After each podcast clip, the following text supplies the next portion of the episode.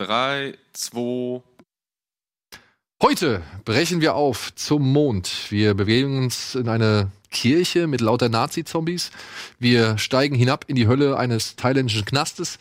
Und ja, wir haben nur einen kleinen Gefallen übrig. Und vielleicht gucken wir auch hier ein paar Poster an und reden über die Sequels, Remakes und Rip-Offs aus Hollywood. Bis gleich.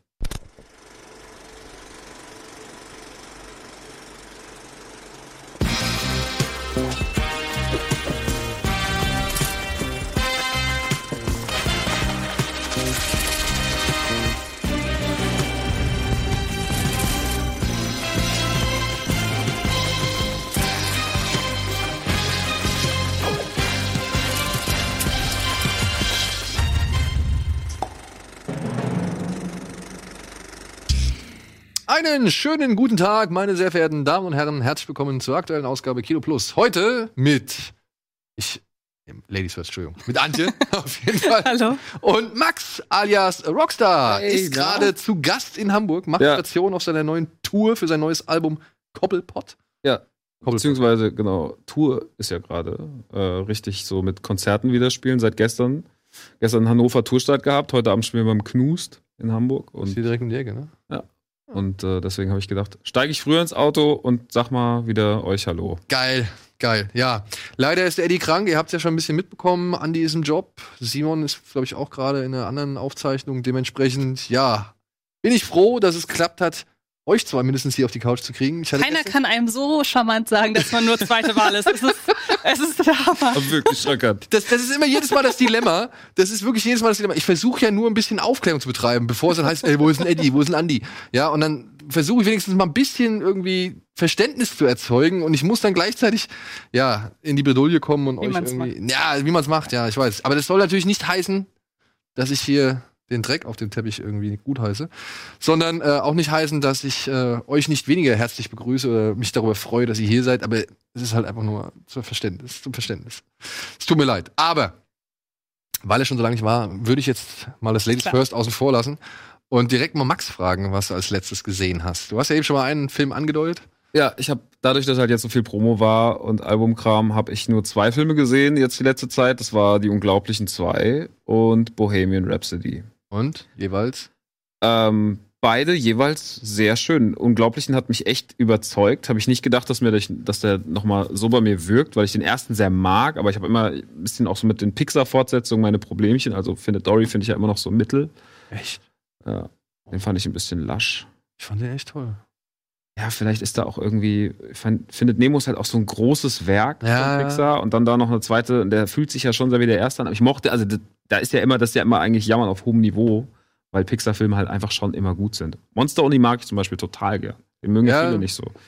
Dem, bei Monster Uni muss ich sagen, da bin ich am Anfang nicht so mit warm geworden, Mhm. aber ich finde den zum Ende hinten raus, finde ich den richtig stark. Also diese ganze Szene in dieser, keine Ahnung, Lagercamp-Hütte da, also bei den Pfadfinderinnen oder was die sind, Ja, ja. das fand ich echt alles richtig, richtig gut. Ja. Das hat mir sehr gefallen.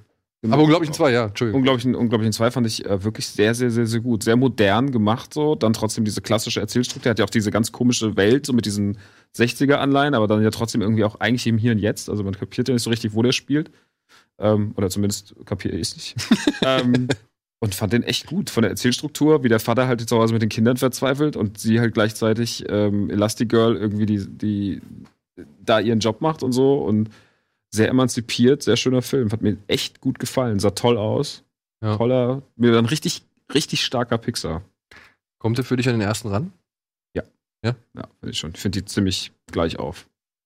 Weil auch sehr viel Zeit dazwischen lag und Unglaublichen hat jetzt auch schon, also siehst ja schon allein im Look irgendwie, so was, was Computeranimation und sowas angeht.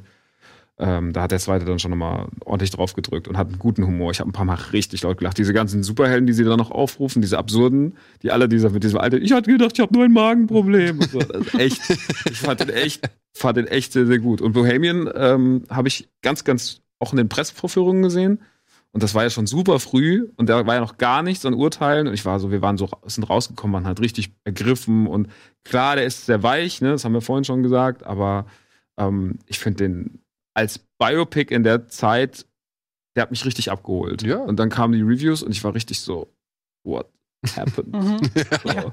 Das war richtig krass. Das hat mich ein bisschen äh, schockiert, aber manchmal steckt man ja auch nicht drin. Aber nichtsdestotrotz, und da bin ich froh, dass ich dann, sag ich mal, eher auf der Pro-Seite bin, hat er jetzt doch ganz gut eingeschlagen, ne? Weit Ja. über den Erwartungen gestartet. so. Halbe Million Zuschauer in Ja. Deutschland am ersten Wochenende. Ja. Und auch in Amerika, ja. In Amerika ist er auch richtig gut gestartet. Beste Start, glaube ich, eines Biopics überhaupt. Also zwar oder zweitbeste Start eines Biopics so. Mhm. Und ähm, Was also war denn das Beste? Boah. Wer wäre denn das ich Beste? hab's dir noch in den News gelesen, ey, shit, äh, aber ich hab's nicht mehr auf dem Schirm, es tut mir leid. Ich kann es Okay. gleich nochmal noch mal versuchen zu recherchieren in der Pause. Aber ähm, wie gesagt, er ist weit über den Erwartungen jetzt gestartet und äh, die Leute mögen ihn. Und das Überhaupt? freut mich. Äh, bei, wobei in den USA wundert mich das ein bisschen. Also, dass er in Deutschland gut startet, hätte ich mir jetzt denken können, weil so Deutschland, so Queenland so ein bisschen neben Großbritannien natürlich. Aber in den USA war Queen ja nie, hat nie die Popularität erreicht äh, wie in Deutschland und Großbritannien. Also das wundert mich, dass der das trotzdem noch geschafft hat. Also ich, ich weiß nicht, ich würde sagen, sag ich mal, spätestens nach Wayne's World, würde, wir haben auch, glaube ich, die letzten Amerikaner verstanden, dass Queen eigentlich ziemlich geil ist, so, ja. Und ich meine, da gibt's ja auch im Film Dieses Zitat. dieses Zitat so, da ja. habe ich ja erst gerafft, dass es Mike Myers ist. Ja, ja, ich habe schon, ich fand schon, ich habe ich hab ihn schon beim ersten Mal, als er das erste Mal als Produzent da sitzt, habe ich schon gedacht, ach du Scheiße, ja, okay, mal gucken, mal gucken, was sie draus machen. Und dann macht das ja auch wirklich noch einmal direkt zum Zuschauer so. Äh, Aber finde ich okay, kann man machen. fand ich ganz funny. Ja, hab, ich habe ich auch äh, mich drüber amüsiert. Aber wie gesagt, freut mich, dass der Film trotz aller schlechter Kritik, gerade in Amerika, echt gut angekommen ist. Und ja, und selbst wenn der Film jetzt irgendwie zu glatt poliert ist und chronologisch irgendwie ein Graus, man kann ja jetzt wirklich einfach auch nichts gegen die Performance von Freddy, äh, von Remy Malek sagen, Nee. zum Beispiel. Ja, der halt einfach echt verdammt gut ist. Vielleicht haben sie einen Ticken zu viel Gebiss. ich glaube, da haben sie ein bisschen überzogen, aber Ja. ansonsten fand ich es echt, er macht das mega. Also ich Ja. habe, wie gesagt, englische Originalvorstellungen dann auch gesehen. Und ich war wirklich so, wir waren wirklich ergriffen und, und das hat uns richtig gepackt, den, den Chris Nanu und mich. So, wir waren da zusammen drin, wir waren richtig so. Schön, schönes Kinoerlebnis. Ja, fand ich auch. Fand ich auch. Antje, was war bei dir? Ich, habe eine Doku gesehen. Okay. Tatsächlich. Ähm, endlich mal wieder, weil ich finde, man nimmt sich oder ich nehme mir gern mal vor, öfter Dokus zu gucken und irgendwie ziehe ich es selten durch und freue mich dann, wenn ich mal wieder eine gesehen habe und nehme mir das dann wieder vor, öfter Dokus zu gucken und ziehe es dann wieder nicht durch. ähm, ich habe McQueen geguckt. Eine Doku über den äh, Modedesigner Alexander, Alexander McQueen, McQueen, ja. der äh, unter anderem früher für beispielsweise Gucci inszeniert hat, sich dann ähm, sehr früh das Leben genommen hat. Und der ist zu Lebzeiten für seine sehr provokanten Modenschauen immer wieder in den Schlagzeilen gewesen. Also er hat beispielsweise eine Modelinie, hat sich inspirieren lassen von Jack the Ripper oder auch von ähm, vergewaltigten Frauen, wo er sehr für, aber Ist das auch der, der, der die Frauen so in so einem Terrorismus-Look über die, über da die war in der Doku gestern nicht. Okay. Also ich nehme an, das hätten sie durchaus dann mit reingebracht. Ähm, aber er hat seine, hat sich auch inspirieren lassen von Stanley Kubrick beispielsweise. Hm. Und ähm, klingt jetzt sehr, sehr Special Interest.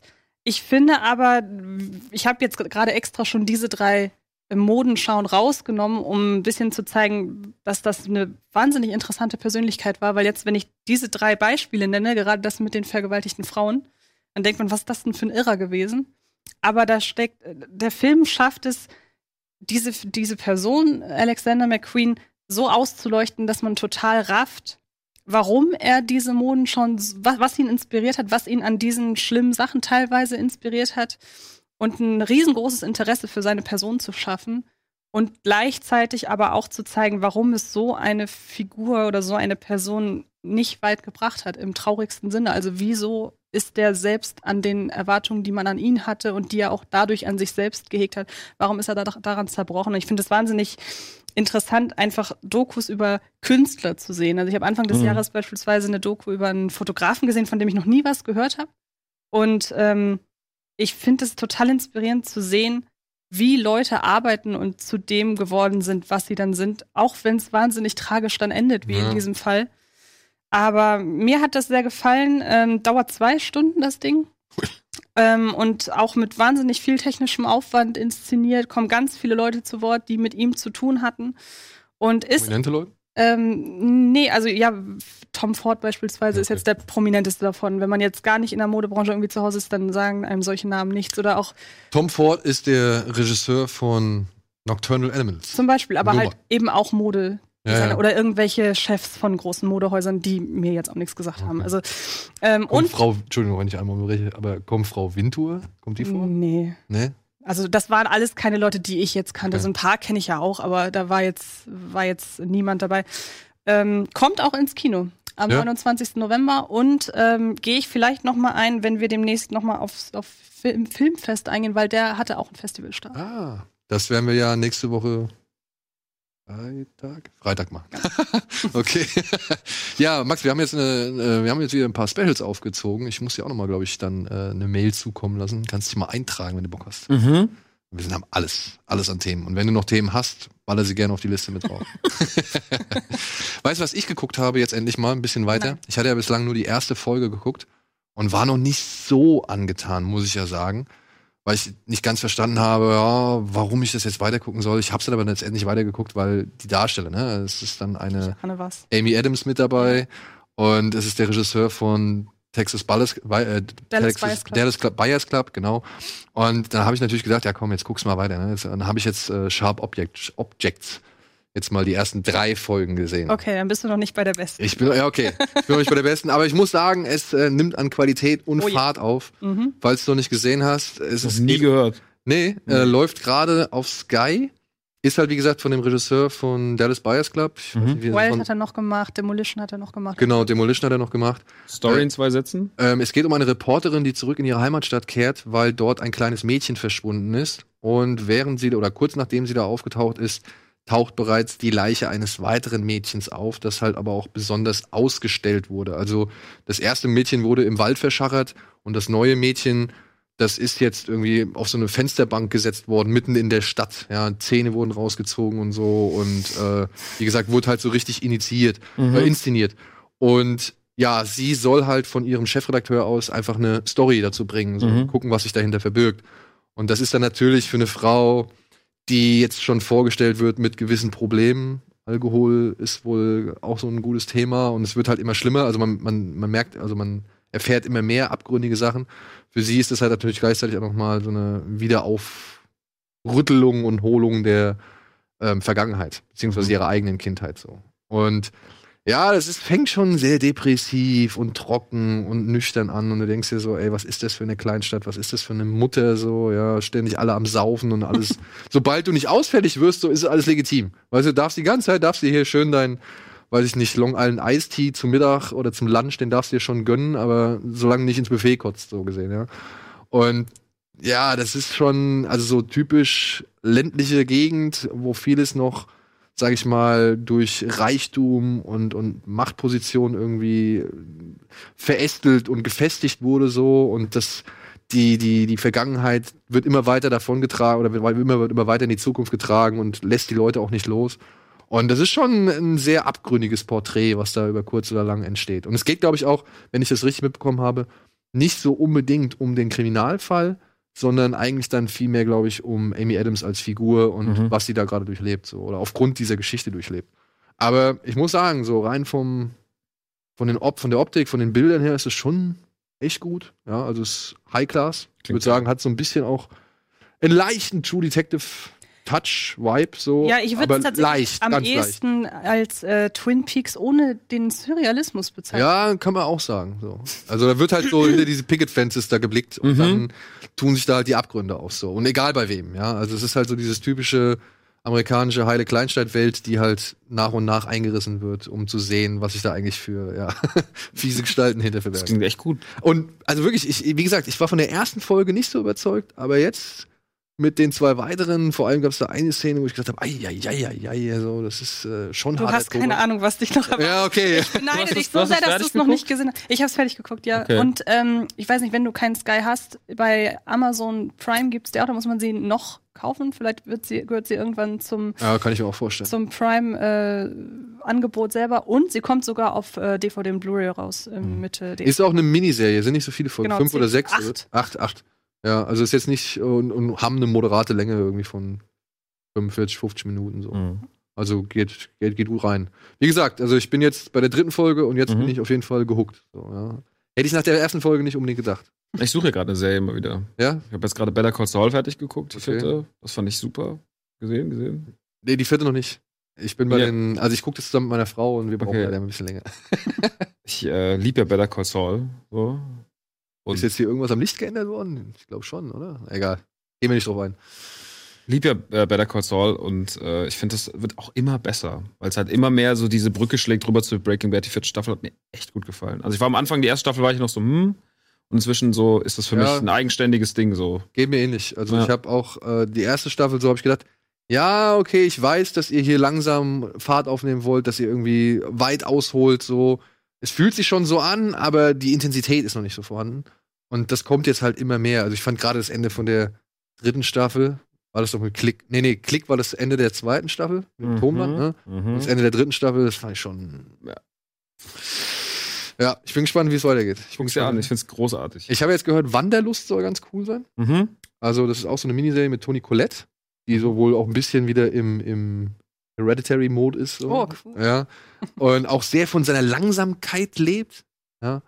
Und ja, Wanderlust weiß ich. Killing Eve soll ja nicht schlecht sein. Habe ich auch äh, Positives zugehört. Mhm. Und ja, äh, hier Spuk in Hill House, das will ich mir jetzt auf jeden Fall Das will ich mir noch reinfahren. Ja, da hört man ziemlich viel Positives, man hört aber auch ziemlich viel Negatives zum Ende. Mhm. Ich habe jetzt von Eddie schon gehört, er fand es ein bisschen öde. So, aber ich bin trotzdem, ich habe Bock, mich drauf einzulassen. Und wenn du mal eine kurze Serie brauchst, so ein bisschen Fantasy, Prinz der Drachen. Prinz der Drachen. Ja, das ist eine Zeichentrickserie von den Leuten, die Avatar gemacht haben. Okay. Und hat mir echt gut gefallen, muss ich echt sagen. Ja, so. Wir müssen jetzt erstmal kurz einen Spot bringen. Das ist jetzt das Schöne an unserem neuen Sponsor. Denn dadurch fällt die erste Werbepause weg und wir haben nur einen Spot und den gucken wir uns jetzt mal an.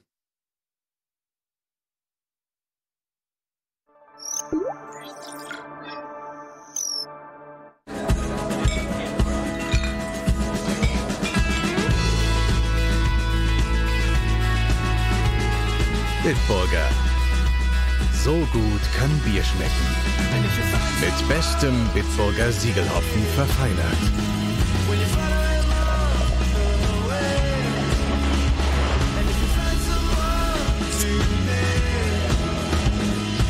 Und deshalb bitte ein Bit.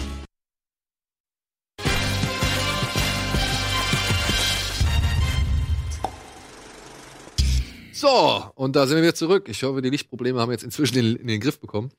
Und ja, das waren, sage ich mal, jetzt ein paar kleine Filmempfehlungen oder Serienempfehlungen von uns. Und wir haben mal wieder ein paar Filmplakate aufgetan für unsere kleine Rubrik Willig, aber willig.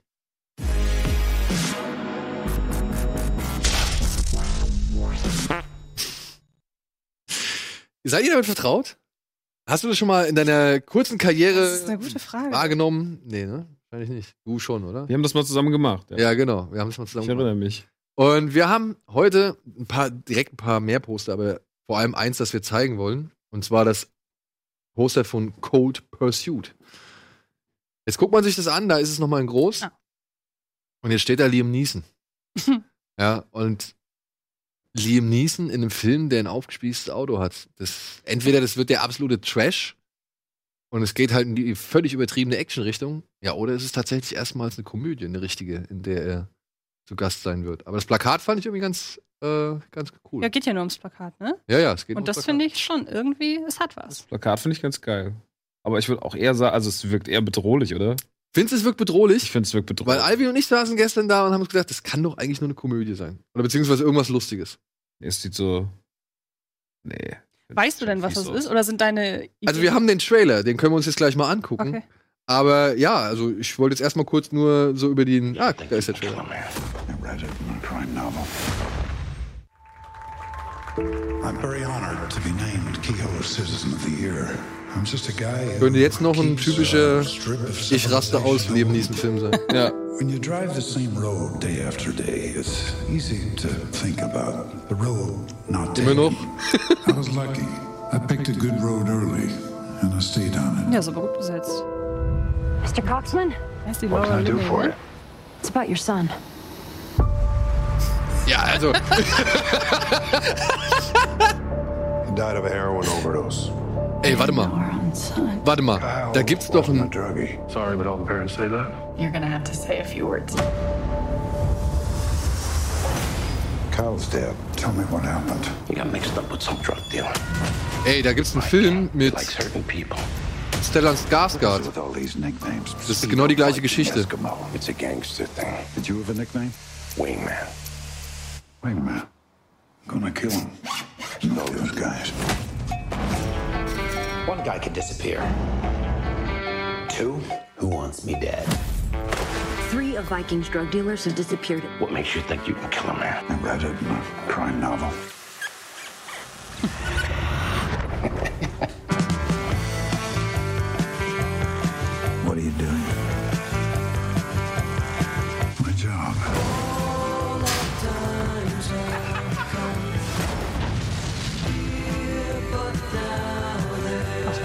Mir aber gut. This doesn't happen in Keo. Macht der Bock, ne? Ja, Schon so dieser typische Rache Liam Neeson-Kram, aber, aber in, in ein bisschen witziger. ja, ein bisschen funny und stylisch. Und ich weiß auch, welchen Film du meinst. Einer nach dem anderen. Ja, genau. Das ist die gleiche Geschichte. Und der war ja Das auch war schon. ja ein, ein schottischer oder ein irischer Film. Wird ja passen, wenn der jetzt für, äh, für den Mainstream nochmal geremaked wird. Mit Stars. Okay. Nels Coxman, Citizen of the Year. Okay. Okay, dann ist es die Mischung aus unserer Wahrnehmung eigentlich. Es ist ein bisschen funny, aber es ist auch Ja. ein typischer Liam Neeson Aber Film. es ist ein typischer, also es ist ein lieben nächsten Rachefilm. Aber wie gesagt, es gibt halt einen, einen anderen Film, der heißt Einer nach dem anderen. Mhm. Der hatte mal, glaube ich, in Deutschland sogar noch einen anderen Titel. Da gab es irgendwie so ein bisschen Heckmeck mit, äh, mit, dem, mit dem Titel. Und der ist mit Stellan Skarsgård. Und der spielte halt auch so einen Schneeflugfahrer, der halt erfährt, dass sein Sohn an einer Überdosis gestorben ist und der dann halt daraufhin losgeht und halt die Leute versucht aufzufinden, die halt dafür verantwortlich sind. Und da war schon auch immer so ein gewisser schwarzer Humor mit Mhm. dabei, so, ja. Also kann ich auch nur empfehlen, falls ihr den noch nicht gesehen habt, einer nach dem anderen. Es ist schon ein kleiner, halt unterkühlter. Das ist genau das Gleiche. Also wirklich, es ist genau das Gleiche. Ich spiele halt nur in Norwegen. Okay. Ja. Und Stellan Skarsgård als so auch eben kranteliger Schneeflugfahrer so, der macht das auch gut, ja. Ich Also, fand, der Trailer war mega. ja, Mega Bock gemacht. okay. War, das ist halt einfach so, ja, ich, also das ist einfach ein guter Kinoabend, glaube ich. Ja, also der kommt irgendwie wohl aus Norwegen, Schweden, Dänemark, der Film. Hans-Peter Moland mit Stellan Skarsgård. Und ich Und meine, der lief auf dem Fantasy Filmfest damals. Das kann auch gut sein, ja. Aber da glaube ich noch unter dem anderen Titel. Den haben Das sie dann irgendwann mal äh, geändert und das war, hat ein bisschen für Verwirrung gesorgt. Und ich weiß noch, ich weiß noch, dass das irgendwie so das Thema war bei dem Film, dass der halt plötzlich diesen anderen Titel hatte und daraufhin keiner verstanden hat, Moment, den gab's doch schon mal oder den haben sie schon mal rausgebracht, dann wieder rausgenommen, anderen Titel gebracht und dann wieder ins Kino geholt. Und also merkwürdige Geschichte, glaube ich. ich. Ich bin mir auch nicht mehr hundertprozentig sicher. Aber, falls ihr euch gefragt habt, ich weiß, das fragt ihr euch täglich, was, äh, um mal halt auch in der Kategorie weiterzumachen, was denn so unsere Filmstars aus den 90er Jahren inzwischen so treiben, ja? So Leute wie John Travolta oder Keanu Reeves. Da haben wir auch noch ein paar schicke Filmplakate aufgetan, die jetzt gerade vor kurzem erschienen sind. Ah, Ja, das ganz links kannte ich schon. Ja, Between Worlds, Nicolas Cage, ist ein bisschen hier Drive Mandy, würde ich sagen. Äh, ja, Mandy vor allem. Ich habe Ja. jetzt den. Hast du den Trailer gesehen? Den Trailer habe ich noch nicht gesehen. Der sieht nämlich verdächtig so aus, als wäre es tatsächlich eher Mandy als ja was Knowing oder was auch immer das ist. Naja, Drive Angry, ne? Da steht was von Hölle. In, in Drive Angry Mhm. kam er ja auch aus der Hölle. Ich meine, mal das, mal das äh, Cover her. Also, come on. Da könnte jetzt auch Drive Angry stehen und Ja. man würde sagen, ja, passt. Kann man das sehen? Guckt ihr das, äh, klickt ihr das irgendwie nah hin so? Hä? Guck, guck. Ja? Und jetzt guckt euch das Plakat an. Also, Am coolsten an dem Plakat, das sehe ich jetzt von hier nicht, aber ich kenne es halt schon, ist halt sind halt die äh, die Reflexionen in den in den Sonnenbrillen. Ja, also, Voll. Ey, das ist, Das ist Wahnsinn. wie viel Trash kann ein Plakat eigentlich Ja. ausstrahlen? Aber wie gesagt, ich kann mir vorstellen, jetzt so nur anhand des Trailers, dass das Plakat dem nicht gerecht wird.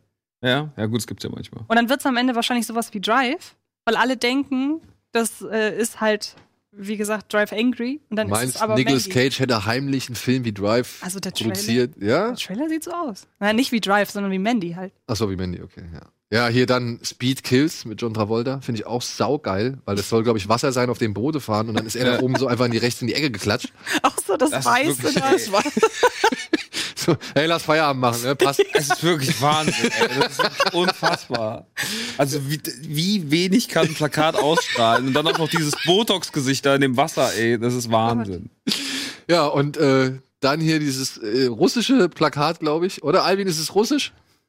Nee. Nee, aber keine Ahnung. Auf jeden Spanisch, Fall. oder? Spanisch? De los Creadores. Aber was ist denn, was ist denn das der erste, das erste? Ach, das ist umgekehrt. Das Nee. sieht halt auch ganz schrecklich aus. Also es Der sieht halt, Vira tu Familia, okay, das könnte natürlich wirklich Spanisch Es tut mir halt für Keanu Reeves ein bisschen leid, weil der ich liebe ja den irgendwie Keanu. passt er so nicht so richtig in dieses Er sieht verloren aus. Auf, Dreigestirn ein.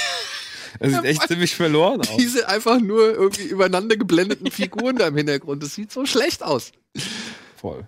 Da hat sich auf jeden Fall niemand richtig Mühe gegeben. Aber welchen Film, auf welchen Film hättet ihr denn jetzt am meisten Bock? Nur anhand des Plakats. Ich auf Between the Worlds. Ja, Ja, auf jeden Fall. safe. Also den meisten Spaß verspricht eigentlich, weil es halt einfach, ja, weil er halt irgendwie dafür steht. Ja, Mhm. den verspricht halt wirklich Between Worlds so. Ja, Speed Kills könnte vielleicht auch so ein Film sein, bei dem du den permanent vor den Kopf klatschen musst, aber der halt irgendwie dann Spaß. Also ich habe keinen Bock mehr auf Schiffs-Action-Filme. Nein. Was hast du denn für wie, viele Schiffs-Action-Filme hast du denn gesehen in deinem Leben? Ich erinnere mich nur gerade an den mit äh, meinem guten Freund, äh, wie heißt, den haben wir doch neulich erst vorgestellt. Den Ach, äh, U-Boot. U-Boot, Hunterkiller. Hunter Killer. Seitdem habe ich erstmal keine Lust mehr auf U-Boote und Boote. Gerald Butler als U-Boot-Kapitän. Du musst so eine Art, so eine Mischung aus Jagd auf Rote Oktober und Behind Enemy Lines irgendwie äh, über, die, über die 200, zwei Stunden Laufzeit bringen. So. Halt Shit. Und Common ist auch noch mit dabei, der spielt Ja. irgendwie einen Admiral, Und Gary was man ihm halt null abnimmt. Also null. Ja, und, äh, Und naja, und Oldman sein ist auch Chef, noch dabei? sein Chef spielt Gary Oldman. Der taucht halt irgendwie für fünf Minuten im Film auf, bellt so drei, vier Kommandos und dann ist er halt auch wieder weg. Und Michael Nyqvist ist auch noch dabei. Und am Ende steht nicht am Ende dieses typische In Loving Memory. Ja. Auf, und dann denke ich mir so, ey, der Arme hat auch einen anderen, einen besseren Ja, Film. also da hätte man wirklich Abgang so einen verdient. letzten Abschiedsfilm, äh, da hättest du echt was Besseres gehabt. So, ja. Haben wir denn einen Trailer davon? Wir haben alle. Äh, wollen, wir das, wollen wir das riskieren? Komm, wir suchen uns einen aus, Wir oder? suchen uns einen aus. Aber Ich meine, du hast jetzt, jetzt für Between Worlds natürlich schon ein bisschen Werbung gemacht, ne? Ich äh, bin da Mhm. gesagt, auch gerade für Between Worlds. ja, dann Nur weil der Trailer so komplett gegensätzlich ist zu dem. Okay, Dann dann gucken wir, doch, gucken wir doch Between Worlds. Und vielleicht haben wir nachher noch Zeit für die anderen beiden. I don't understand how it happened, but the universe giving me a second chance. Gott.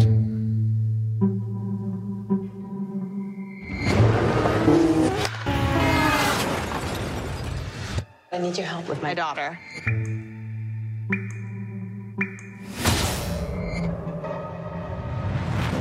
Out of Body Experience?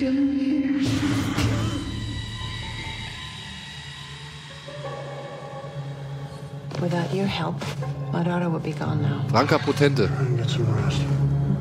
Eben noch bei 25 km/h, I brought her back. jetzt bei Nicolas Cage. Someone back.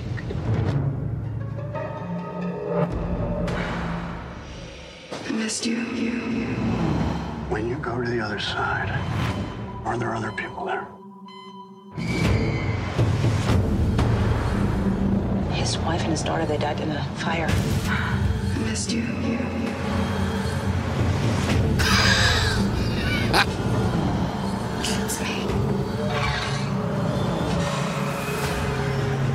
Aber ganz ehrlich, das ist nicht das, was du nach dem Plakat erwartest. Nee. Eigentlich nicht, nee.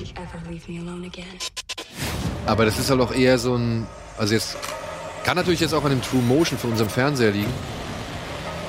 Dass es eher so wirkt wie, ja, Drive eben in, in eben nicht so saftigen Bildern, weißt du? In so eine, in so eine Direct-to-DVD, keine Ahnung, Digitaloptik. Ich wollte auch auf gar keinen Fall ankündigen, dass der Film Giant Drive Ja. sein könnte, sondern nur dieses.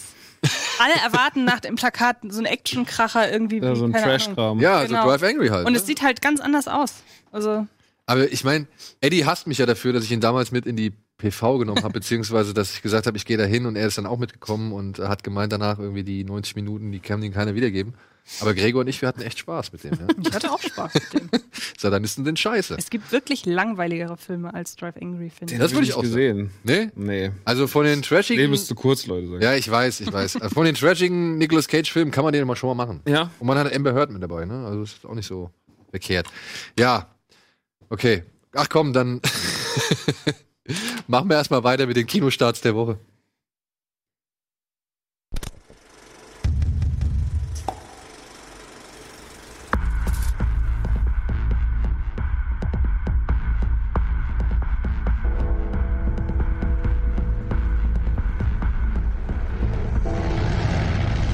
Drei Monaten habe ich in meinem Vorgarten Rasen gemäht.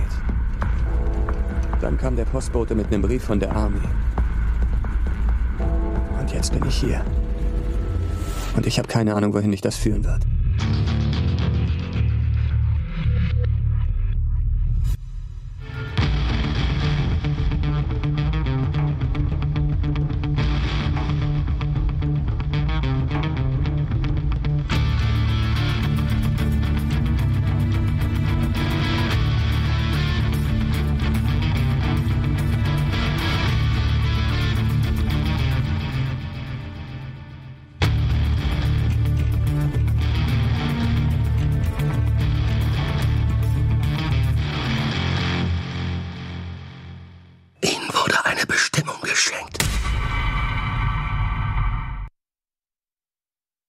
Schlecht.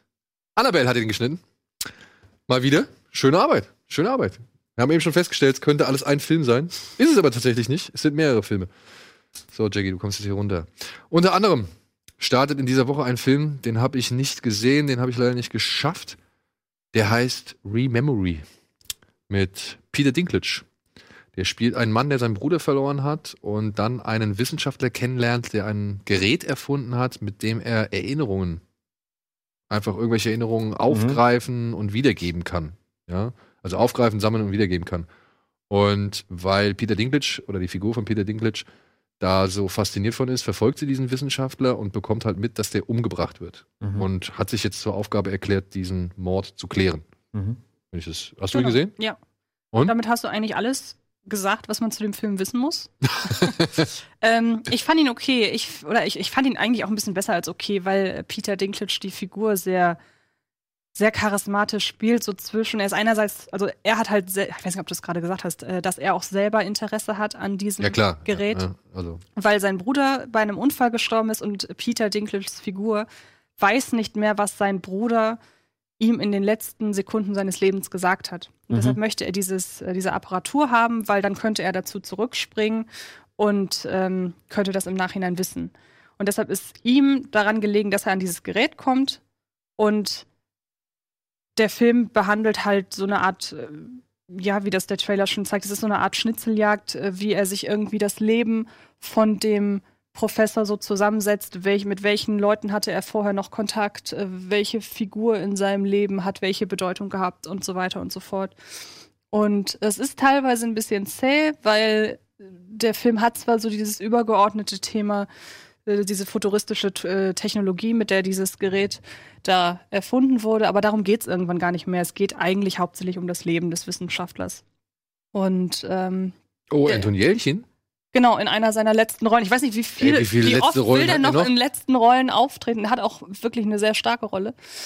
Und ähm, aber ich habe halt gehört oder gelesen, dass die Krimi-Geschichte doch halt einfach langweilig ist und den Ja, Schauspielern gar nicht gerecht wird. Also die Schauspieler sind wesentlich besser als die Story. genau, also es geht halt gar nicht wirklich um den Fall und wer es war, sondern es geht halt wirklich eher darum, dieses, Kon- dieses Leben nachzuvollziehen Mhm. und was dieser Wissenschaftler in seinem Leben halt gemacht hat. Und mir fehlt also da so ein bisschen der, der, der, der Drive und die Mhm. Dynamik, weil ich irgendwie läuft er so auf nichts hinaus. Mhm. Ähm, aber ich finde, dass Peter Dinklage viel rausreißt, weil er einfach eine Figur spielt, die einerseits total angetrieben ist, davon herauszufinden, was es damit auf sich hatte mit dem Mordfall, die aber andererseits total traurig ist, weil sie ihren Bruder verloren hat. Und ich finde, der lohnt sich wegen Peter Dinklage.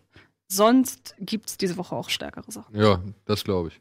Unter anderem ähm, gibt es diese Woche einen limitierten Kinostart von einem Film, den haben wir als Trailer oder da haben wir den Trailer auf dem Fantasy Filmfest gesehen. Ich habe den Film leider noch nicht gesehen, aber der Trailer hat mir schon richtig Bock gemacht. Und ja, äh, es geht um, oh Gott, Südkorea im 16. Jahrhundert. Es geht um eine komische, wie soll man sagen, Krankheit, die Menschen in so lichtscheue, aber total tollwütige Irre verwandelt. Okay. Und der Prinz wird halt von einem dieser Infizierten, der Prinz des Landes wird von einem dieser Infizierten angegriffen Mhm. und schafft es, den zu besiegen und hat jetzt einen Plan oder hat jetzt eine Idee, wie man halt dieser, ich sag jetzt mal, Zombie-Seuche irgendwie Herr werden kann.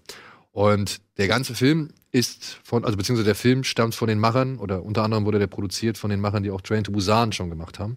Und der kommt jetzt halt unter anderem hier am, in Hamburg kommt er am Samstag, wird er gezeigt. Er heißt Rampant. Was irgendwie wie tollwütig oder so heißt. Und da würde ich mir gerne den Trailer einfach mal noch zeigen, weil der hat echt Bock gemacht, der Trailer. Sieht gut aus vom Setting her. Ziemlich aufwendig. Und ich glaube, so die Mischung aus Action, Horror und, ja, keine Ahnung, Südkorea, die kommt da ganz, die geht da ganz gut auf. Und Train to Busan, hast du den gesehen? Nee. Den gibt's auf, äh, ich glaube, auf Amazon Prime. Mhm. Muss dir angucken. Das ist echt ein guter Zombie-Film. Echt ein guter Zombie-Film.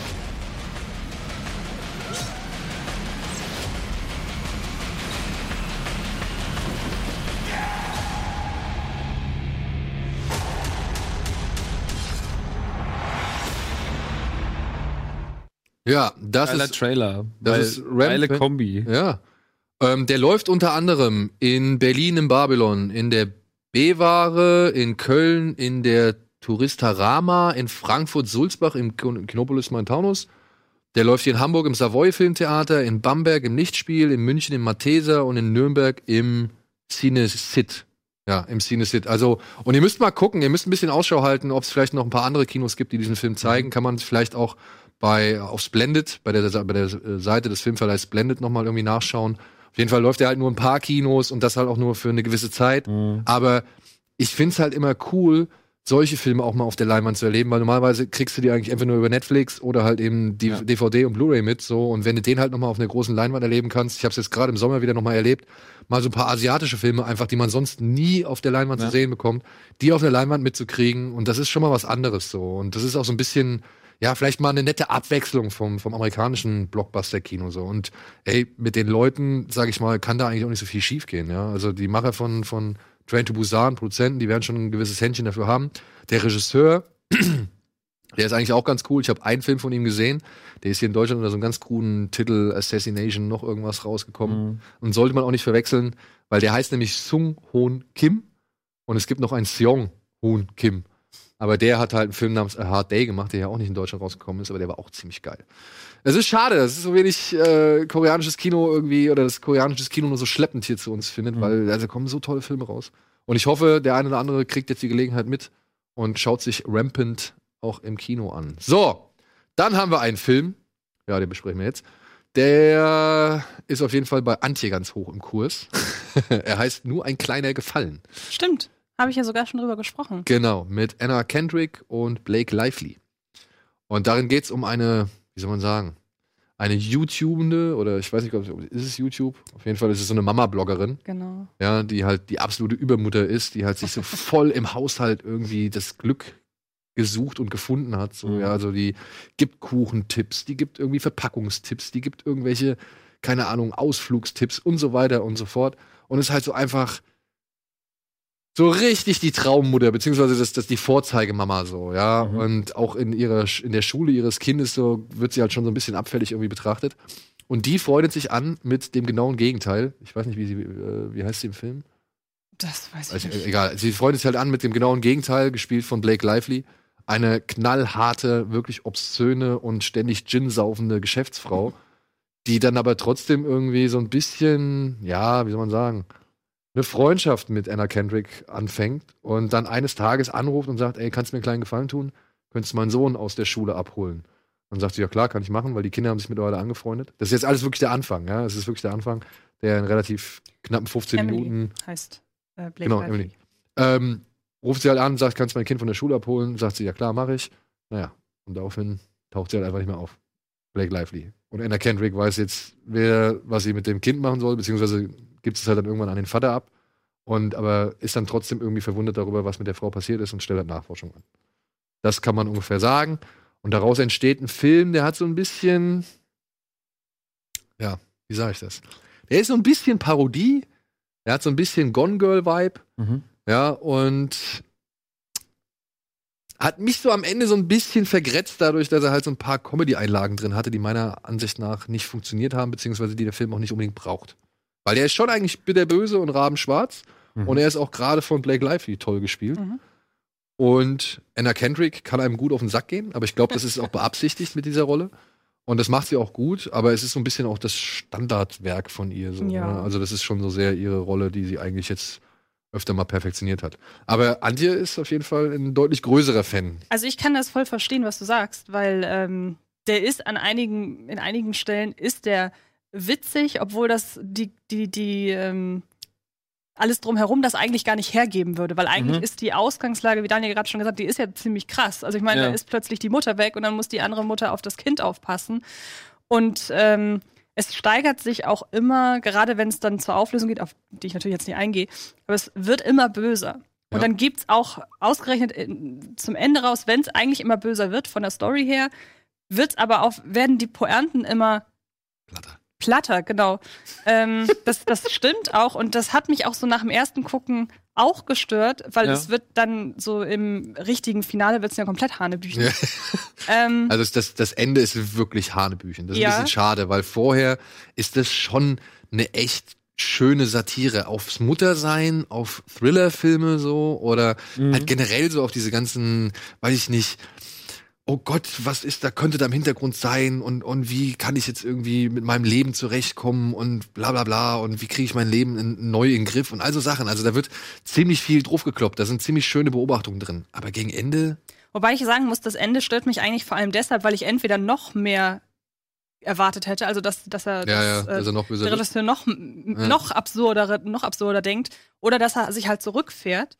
Ähm, aber so, je länger ich über den Film nachdenke, das ist so einer, der wächst bei mir einfach, je länger ich drüber Mhm. nachdenke. Und als ich mich irgendwann davon freigemacht habe, zu sagen, das ist kein typischer Thriller und das, da verschwimmen so die ganzen Genrebezeichnungen, weil es eben vor allem eine Satire darauf ist, aus was für Motiven Thriller oder aus was für einfachen Motiven Thriller funktionieren mit ihren tausend Twists, die, wenn man sich das, wenn man da mal länger drüber nachdenkt, die dann zum Großteil einfacher Quatsch sind. Also ich meine, auch ein Gone Girl, das ist zwar ein, ich finde, ein wirklich guter Film, aber man darf da auch nicht länger drüber nachdenken. Ja, das stimmt. Ähm, und ähm, all diese Motive vereint dieser Film, äh, nur ein kleiner Gefallen, jetzt in sich. Und äh, der Regisseur Paul Feig, der hat ja zum Beispiel Spy gemacht oder Brautalarm gemacht. Ghostbusters. Ähm, er hat den letzten Ghostbusters gemacht, Genau. wollte ich gerade sagen. Den- Jetzt wollte ich nicht drauf eingehen. so. Ja, aber er hat, er hat gute Momente gehabt und er hat schlechte Momente gehabt. Es ist auch okay. Ich meine, äh, nicht jeder Regisseur legt einen Hit nach dem anderen ab. Also ich bin ja großer, wirklich großer Fan von Ghostbusters. Also deshalb wollte ich es nicht erwähnen. So.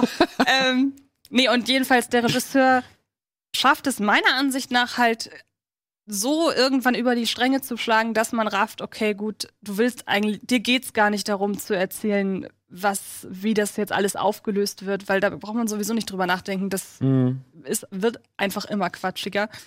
Und dieses über die Stränge schlagen, ähm, was sich dann auch widerspiegelt, wie der Film aussieht, wie er sich anhört, wie die gekleidet sind, was sie für riesengroße, begehbare Kleiderschränke haben. Wer, wer lebt denn so, muss man ja wirklich mal sagen. Also, das ist, lebt in so einer fernab von der Realität stattfindenden Welt. Ja. Das, da konnte ich mich total drauf einlassen. Und auch das Spiel der beiden passt total dazu, weil die steigern sich auch gegenseitig immer. ja, aber ich finde. Blake Lively macht es tatsächlich ein bisschen besser. Macht sie auch, weil sie einfach auch die, sie hat die dankbare Rolle, Ja. wo man jetzt, warum kann man jetzt auch nicht unbedingt drauf eingehen, warum das so ist. Ähm, aber ich, je länger ich drüber nachdenke, desto mehr mag ich den und ähm, ich, ich finde es einfach auch mal wieder schön, ein Film, der zumindest mit dem Thriller-Genre spielt, dass der einfach mal wieder ins Kino kommt, weil es gibt so wenig gute Sachen in diese Richtung. Ja, wir Also- kommen noch auf einen später. Ja, wollte ich jetzt, ja, ja, Ja, da werden wir noch nichts drüber sagen. genau. Ja. Ähm, ja, aber kann man reingehen, kann man wirklich einen unterhaltsamen Kinoabend mit haben. So, man hat einen bösen Spaß, man hat irgendwie quatschigen Spaß, man hat auch ein paar herzliche Szenen so, aber ich glaube, allein Anna Kendrick und Blake Lively rechtfertigen so ein bisschen die Schwächen, die der Film hat. Man sollte halt nur keinen typischen Thriller erwarten. Genau. Also wenn du jetzt wirklich so richtig auf Spannung aus bist, Genau. bist du in dem Film falsch. Okay. Ja. Aber komm, einen kriegen wir noch hin, würde ich sagen, vor der Werbung. Und das können wir auch schnell machen, denn der ist inhaltlich schon ein bisschen dünn. Aber nichtsdestotrotz ist er sehenswert. Bitte glaubt's mir. Wenn ihr die Gelegenheit habt, guckt euch heute bitte A Prayer Before Dawn an. Ein Knastfilm. Und ich sag's jetzt immer so, der Film wirkt halt wirklich, als hätten die da in diesem Knast, in einem echten Knast gedreht, ja, weil es halt echt ziemlich viele Ex-Boxer und Ex-Knackis sind, die als Statisten mit eingesetzt worden sind. Es geht um einen jungen Mann namens, wie heißt der, Billy, glaube ich, oder ja noch, Billy Boyd. Mhm. Und der halt beim Drogenticken oder, oder bei der Razzia erwischt wird und jetzt in Thailand lebt und halt beim Drogenticken erwasch, äh, äh, erwischt wird. Und daraufhin halt in einen der härtesten, ja, Gefängnisanstalten Thailands irgendwie kommt. Und dieser Film, ich weiß nicht, wie es im Deutschen jetzt gemacht ist, ob sie es genauso machen, aber der Film ist halt, der spielt halt sehr mit, also der spielt halt mit dem Zuschauer, weil er halt den Zuschauer genau wie Billy in diesen Knast reinschmeißt Ja. und man kriegt nichts mit. So, ja, da hörst du immer nur die ganzen Thailänder, die da halt irgendwie alle irgendwie durcheinander schreien und sich gegenseitig anschreien und ihn anschreien und er versteht halt nichts so, ja, weil es halt eigentlich ein Sprachdurcheinander ist. Und dann sind sie halt diese wirklich von, von dem von dem Haaransatz bis zu den Fußzehen zu Ja, tätowierte man Menschen so, ja. Ähm, die da halt über ihm stehen und ihn so auslachen und irgendwie ihn antesten und wissen wollen, wie weit sie gehen können und was er kann und so, ja. Und am Anfang, auch ich habe den in Englisch gesehen und am Anfang, selbst da, Eng im Englischen, kriegst du kaum Unter Untertitel geboten. So. Du kriegst halt einfach nur dieses, diesen Sprachwirrwarr, ja, und du fühlst dich halt genauso scheiße wie, Wie. Billy in dem Knast, so, ja. Und dann wird es aber so nach und nach wird das halt aufgebrochen und dann kriegst du halt mehr mit und die kriegen halt mit, dass er eigentlich ein Boxer ist und Kampfsportler ist und er versucht dann halt mithilfe des Boxens so ein bisschen aus diesem Knastalltag und vor allem halt aus der Gegend oder aus dem Umfeld dieser wirklich schweren Jungs rauszukommen. Und dieser Film wirklich, der geht an die Nieren, der ist, der besitzt eine Zärtlichkeit, das kann's, man kann, sich, kann man sich anhand dieser Bilder überhaupt nicht vorstellen. Und der ist natürlich sehr sparsam im Dialog und auch in der Geschichte, keine Frage. Aber wirklich, wenn du das alles mit dem Mann durch, durchlebt und durchlitten hast, bist du fertig und denkst dir, boah, krasser Film. Wirklich. Wie war der Titel jetzt A nochmal? Prayer Before Dawn. Okay. Also kann ich nur empfehlen. Also so rein vom, vom intensiven Knasterlebnis ist es einer der besten Knastfilme, die in den letzten Jahren rausgekommen sind. Es gibt andere Knastfilme, die funktionieren auf ihrem anderen Level so. Ich meine, Mhm. Shawshank Redemption guckst du ja nicht an wegen der Härte, sondern den guckst du ja an aufgrund, keine Ahnung, tausend anderer Sachen so. Aber der, das ist halt so ein Film, ne, den guckst du dir an und sagst, bitte, bitte, niemals, niemals möchte ich in diesem Knast landen. Ja. Ja, und das schafft dieser Film, ja. Also es ist echt sehr, sehr gut.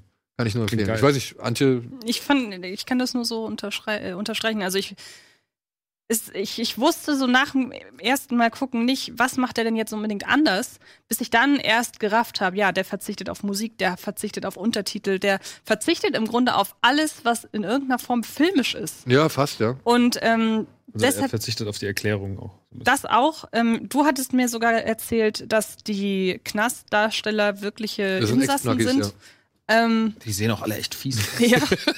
Und der ist halt wirklich, äh, noch dazu kommt, er ist sehr, sehr brutal, weil er zum Beispiel in Vergewaltigungsszenen nicht wegguckt. Aber er auch nicht drauf guckt, sondern er genau so sich das anguckt und versucht wegzugucken, wie, wie du das es machen würdest würde. im Knast, weißt du? Also Und- stell dir vor, du liegst da und das ist halt auch so krass, ne? In diesen, in diesen, in diesem Knast wird halt so geschildert, wie halt einfach diese ganzen Fleischkörper, ja, also die, die liegen einfach nur nebeneinander so aufgereiht, wie beim, beim Metzger oder sonst irgendwas. Die, die liegen halt eng an eng. Und wenn du da mitkriegst, da wird einer rausgezogen und wird gerade mal in der Pissrinne, die halt einfach nur zwei Meter um die Ecke ist, so, oder nicht mal, ein Meter um die Ecke ist, ja, wird dann halt da vergewaltigt. Was machst du denn da? Ja, du, du, du siehst es, du kriegst es mit, aber du guckst hin und willst aber auch gar nicht hingucken, Und ja. du hörst es vor allem, selbst wenn du nicht hörst es, ja. Und, und du musst halt irgendwie das mit dir selbst ausmachen, ob es jetzt sinnvoll ist, da einzuschreiten oder Mhm. einfach nur irgendwie das geschehen zu lassen, so, ja. Was halt auch genauso schlimm ist, ja. Also, Ich krieg beim Erzählen schon richtig Beklemmungsängste.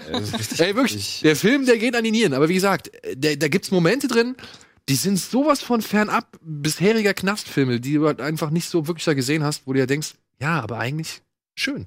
Ja, Vor und allem das das Ende. Ja. Und dann erfährst du, dass es halt echt eine wahre Geschichte ist. Und das ist dann, das gibt dem Ganzen nochmal so ein, Hm, schön. so ein i-Tüpfelchen, der es nochmal ein bisschen besser macht. Also Prayer Before Dawn, bitte, ja, gebt dem Film auf jeden Fall eine Chance und versucht, dass der Film vielleicht ein bisschen mehr einspielt als normalerweise, wenn er halt irgendwie im Kino startet. Der wird mit, mit Sicherheit untergehen, aber er ist ein toller Film. Kommt aber zur Not im März auch auf DVD und Blu-ray. Stimmt, stimmt. So, machen wir einmal kurz Werbung und melden uns gleich zurück mit den beiden, ja, großen Kinostarts in dieser Woche.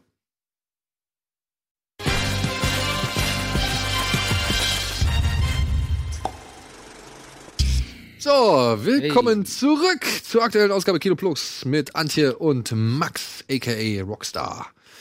Max, du wirkst ein bisschen noch angeschlagen von gestern. Ich bin auch einfach so, ich, ich bin auch gerade einfach froh, dass du mir so ein bisschen was erzählst. ich erzählt es so schön. Ich bin so, ach, ich muss nicht reden, ist so super. Ja, okay. Nee, weil ich, ich hab's ja eben schon gesagt, es ist natürlich blöd, wenn, wenn man einfach jetzt in letzter Zeit nicht so viel Serien und, und Filme gucken konnte, aber es ist natürlich dann irgendwie. Ja. Promophase ähm, ist schon echt heftig. Ich hab's vergessen, wie heftig das ist. Aber, Podcasten ist eine entspanntere Geschichte. aber, aber Album läuft gut, oder? ja, ja, sind auf elf gechartet in den Albumcharts. Das war äh, für uns alle echt gut. Vor allem in einer harten Woche, wo Boss Hoss und ganz viele Rapper und keine Ahnung kamen, war das schon ein kleiner Erfolg und ähm, Feedback ist toll. Ähm, macht echt Spaß. Wer ist so jetzt gerade dann dein direkter Konkurrent? So gesehen, also freundschaftlich nur einfach gesehen, sagen wir mal so. Es gibt, glaube ich, also musikalisch habe ich ja eh so ein bisschen was Eigensinniges gemacht mit diesem ganzen Citywave-Gedöns und so, so Stranger Things-mäßig. Deswegen gibt's da, glaube ich, musikalisch keine Konkurrenz. Und in der gleichen Woche haben halt noch released irgendwie Eno und Mert. Und das sind halt aber alles dann eher so diese Modus, Mio, äh, Trap, Afro-Trap-Rapper-Jungs und so. Da, da gibt's eigentlich keine Konkurrenz. Ich glaube, es ist, aber ich, aber für mich ist es einfach nur gerade auch so ein, ist einfach wieder schön was zu machen. Und ich muss jetzt gar nicht so schon wieder auf diese Hip-Hop wo ist die Konkurrenz? Wen muss, ich bin da so meine kleine Insel und schwimme so nebendran, bin so, ey, doch super, Leute. Also mach doch einfach, ich bin einfach da wieder, schön. Ja, geil. Ich muss es mir auch noch mal komplett anhören. Ich kenne ja leider nur so ein paar Auszüge aus dem Album. Ja, aber ich glaube, du musst dich darauf einlassen, aber ich glaube, dass es dir ganz gut gefallen würde, weil es halt sehr filmisch ist. Ey du, ich mag ja diesen New Retro Wave. Ich finde es ja, ich habe da ja, keine Ahnung, einen Ordner mit drei Jahren Musik voll so und äh, dementsprechend bin ich gespannt. Bin ich gespannt. Schau's dir mal an. Hörst dir mal an. So, dann bin ich mal gespannt, ob du auf einen der nächsten beiden Filme Bock hast, denn zwei starten noch in dieser Woche und die werden, glaube ich, beide doch mit einem gewissen Interesse verfolgt. Fangen wir mal mit dem etwas schwereren Film an und gehen so, glaube ich, dann mit dem, mit dem leichten Film ein bisschen raus. Diese Bin ich Woche. aber gespannt, wie du das aufteilst. Ja, ich teile jetzt auf, weil es halt schon ein bedeutenderes Erlebnis ist, Ach, als okay. Nazi-Zombies in einem von der deutschen, von den Deutschen besetzten Kirche irgendwie fertig zu machen. Aufbruch zum Mond startet diese Woche im Kino. Der neue Film von, ja, Hollywoods neuem Wunderkind. Man kann es nicht anders sagen. Damien Chazelle. Der vierte oder dritte Film ist es Dritte. jetzt? Dritte? Ja, glaub, vor- vor Whiplash, Dings hat er bei- und äh, hat vor Whiplash ja den Kurzfilm. Ah, das war ein Kurzfilm, stimmt, genau. Ja, der dritte Langfilm von Damien Chazelle, dem Regisseur von La La Land und Whiplash. Und diesmal geht es nicht im direkten Sinne um Musik. Nein, es geht um ja die Eroberung des Mondes, beziehungsweise um genau, um genau zu sein, um Neil Armstrong, um seine Perspektive, wie er das Ganze wahrgenommen hat, wie er das Training wahrgenommen hat, wie er die Mission, die ersten Schritte, die die Forschung und dann letztendlich halt auch die Mars, äh, die Mondmission wahrgenommen hat und dann gleichzeitig aber auch dann halt sein Familienleben damit integrieren musste. Mhm. Ja? Also der Film konzentriert sich eigentlich, ich sag mal jetzt wirklich großzügig gesagt, zu 50-50, wenn nicht sogar zu 60-40 auf die Familie, oder? Also du meinst jetzt unabhängig von den, von den Sachen, die bei der NASA passiert. Genau, genau. Ja. Also der, also der, die, Familie Armstrong hat einen sehr großen Anteil. Es geht sowieso, ich würde sagen, zu 90 Prozent um ihn und dann erst Genau. um die NASA und um die anderen Astronauten. ja. Und ähm, es spielt schon viel bei denen zu Hause in den Genau. eigenen vier Wänden, ja. Und ja, also es ist schwierig. Der Film ist toll. Wirklich, der ist toll. Keine Frage. Der Anfang, da war ich wirklich am Ende. der hat mich, der Anfang hat mich schon richtig fertig gemacht, weil da ein Detail aus Neil Armstrongs Leben geschildert wurde oder wird, das ich bisher nicht kannte. Ich, ich kann es wirklich nicht. Ich wusste, hast du es? Kanntest du es vorher? Und das hat mich halt schon mal richtig abgeholt. Dann muss ich sagen, ist der Film aber auch echt eine ganze Zeit lang zäh. Ja, ich habe mich da, ich saß da schon drin und habe mir gedacht, jetzt kommt doch endlich mal zum Punkt. So, ja, ey, wir wissen alle, wo ihr hin wollt, wir wissen alle, wo ihr landet und wir wissen alle, dass ihr auch wieder zurückkommt. So, ja, treib's mal an, gib's mir, gib mir irgendwas. So, ja, und ich fand, der verliert sich mittendrin so ein bisschen zwischen Mondmission, Familientragik oder Familiensituation und dann aber auch um so ein, zwei politische Aspekte noch mit reinzubringen, was halt so diese Mondmission dann auch für das Land bedeutet. So, ja, das versucht er dann auch noch irgendwie da mit reinzubauen. Aber ich finde, das wird einfach fast zu sehr außen vor gelassen. Ja, also das kommt ein, zwei Mal vor, aber ansonsten wird die Mondmission, also die Kritik an der Mondmission und an der Mondfahrt nicht so, die kriegt nicht so einen breiten Platz. Das wirkt ein bisschen Alibi-mäßig. Ja, das So wirkt nach so. dem Motto, wir mussten das auch, wir wollten da noch eine Dimension mehr reinbringen, eine erzählerische. Genau. Und deshalb machen wir das in zwei Szenen. So. Und da finde ich, macht sich dann auch Giselle gerade mit diesem Film wieder angreifbar oder da macht sich der Film wieder angreifbar. Das ist so ein bisschen auch das, was dann halt irgendwie bei Whiplash immer so ein Rest, eine Restkritik oder bei La La Land so eine Restkritik erzeugt hat, ne? Das dann halt auch wie bei La La Land, wo es dann halt hieß, ja, warum erzählt mir jetzt der weise Mann was von Jazz und es kommt nicht mal einer zustande, der oder daher, der halt wirklich äh, wirklich was erzählen kann, so, ja. Und auch hier bei bei Aufbruch zum Mond oder First Man, wie er im Original heißt, wie gesagt, diese, gerade dieser Aspekt, dieser politische Aspekt, der wird hier einfach eher alibimäßig eingebaut. So. Es geht halt wirklich um die persönliche Sicht, die persönliche Empfindung von Neil Armstrong. Mhm. Und ich finde, Ryan Gosling macht es gut. Also ich habe ihn jetzt nicht irgendwie äh, als wie immer typisch stoisch dreinblickend irgendwie wahrgenommen, sondern der kriegt da auch schon echt paar. Naja, das kommt ihm, ihm hier halt zugute, ne? Ja, ja. Die Figur ist halt total verschlossen. Und ähm, die Leute, die normalerweise sagen, Ryan Gosling ist ja der, der immer gleich guckt, ich meine, hier passt es. Mhm. Also ich meine, so den großen Gefühlsausbruch bekommt man hier auch nicht zu sehen. Ja, doch, ihm. doch, finde ich schon. Also am, am Anfang, Ja. aber das geht ja auch mehr so in die emotionale, in die emotionale Ja. Richtung. Also man wird ihn auch hier nicht äh, so richtig freudig. also er dreht jetzt nicht auf und, erleben. und kaspert irgendwie Genau, durch die Gegend oder so, ja. Also der ist schon ein sehr ruhiger, verschlossener Charakter. Ja. Genau, und deshalb passt es hier halt super zu ihm, so seine ganze Ausstrahlung. Wie der Android aus Blade Runner mit Familie. genau. Und ähm, ich stimme Daniel zum Großteil zu. Mich hat das mit der Kritik aber insofern nicht so sehr gestört, dass es nur angerissen wird, weil es geht ja nun mal eben um Ryan Gosling und die die, die, die Erzählweise ist so auf ihn fokussiert und auch teilweise aus seiner Sicht, wo ich mir denke, ja, es geht ja um seine Beweggründe zum Mond zu fahren und er hat sich zum, zum damaligen Zeitpunkt einfach nicht darum geschert, was denn die Welt dazu darüber gedacht hat. Kann man nun argumentieren, gut, dann hätte Chazelle das auch komplett weglassen können. Das ist mein Ähm, Punkt. Lass es komplett weg. dann. Aber ich denke mir ja gut, er will dem ja komplett gerecht, gerecht werden. Und dann, ich meine, zum damaligen Zeitpunkt haben auch die meisten staunend zum Mond geguckt, als die Mondlandung passiert ist und haben sich dann, als es wirklich so ernst wurde, haben sich auch die wenigsten dann darum geschert, Ja. wie viel Geld dafür ausgegeben wurde und was man mit dem Geld sonst hätte machen können. Also ich mag den Film sehr. Ähm, trotzdem ist es der, der mich persönlich aus absolut persönlicher Sicht bisher am wenigsten abgeholt hat von, von all seinen drei Filmen, weil er am ja, weil, er, weil, weil mir das Thema am, am entferntesten war. So. Also gut, ich war auch nie Schlagzeuger und hab auch, bin auch nie tanzend durch äh, LA gelaufen. Also ich kann jetzt nicht sagen, die anderen beiden Filme wären, hätten mich persönlicher abgeholt. So. Mhm. Aber der jetzt ist ja schon, es ist der konventionellste Film von ihm, würde ich sagen. Und es ist letzten Endes wirklich, ja, es geht halt um eine Person, die auch wirklich von Anfang bis Ende sehr verschlossen war und an die man nicht so richtig rankam. Und vielleicht ist es ein bisschen bei mir der Grund, dass ich sage, ich kam die ganze Zeit nicht so wirklich an ihn ran. Also alles, was geschildert wird, ist teilweise todtraurig und das Finale ist ähm, der absolute Wahnsinn. Das ist eine, so ein Ey. Filmmoment für die Ewigkeit einfach, an dem man sich noch sehr, sehr lange erinnern wird, weil da einfach alles passt. Von der, von der technischen Seite, vom, vom Schauspiel, Und vom, vom- vom symbolischen Wert, vom, von allem. Also da ist wirklich alles perfekt so in diesem Moment. Auch das, auch das würde ich noch mal ganz dick unterstreichen. Die, also gerade die letzten Bilder dieses Films, das ist mit das Beste, Ja. was ich seit langem im Kino gesehen habe, von einfach der Wahrnehmung Kino. Mhm. Weil Ja. Chazelle schaltet oder beziehungsweise schaltet fast ab, ja, und lässt einfach ein Bild wirken.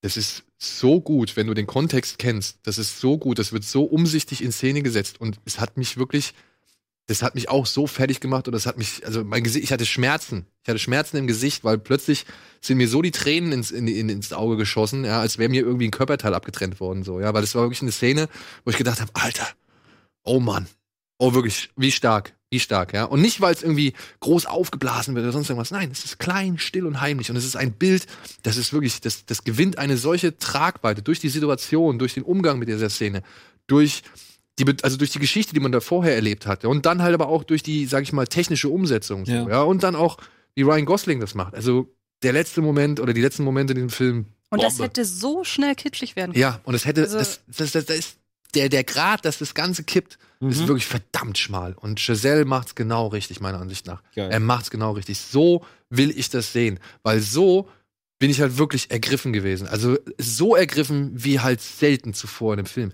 Ich muss also so sagen, ich saß mit Lebensmittelvergiftung im Kino.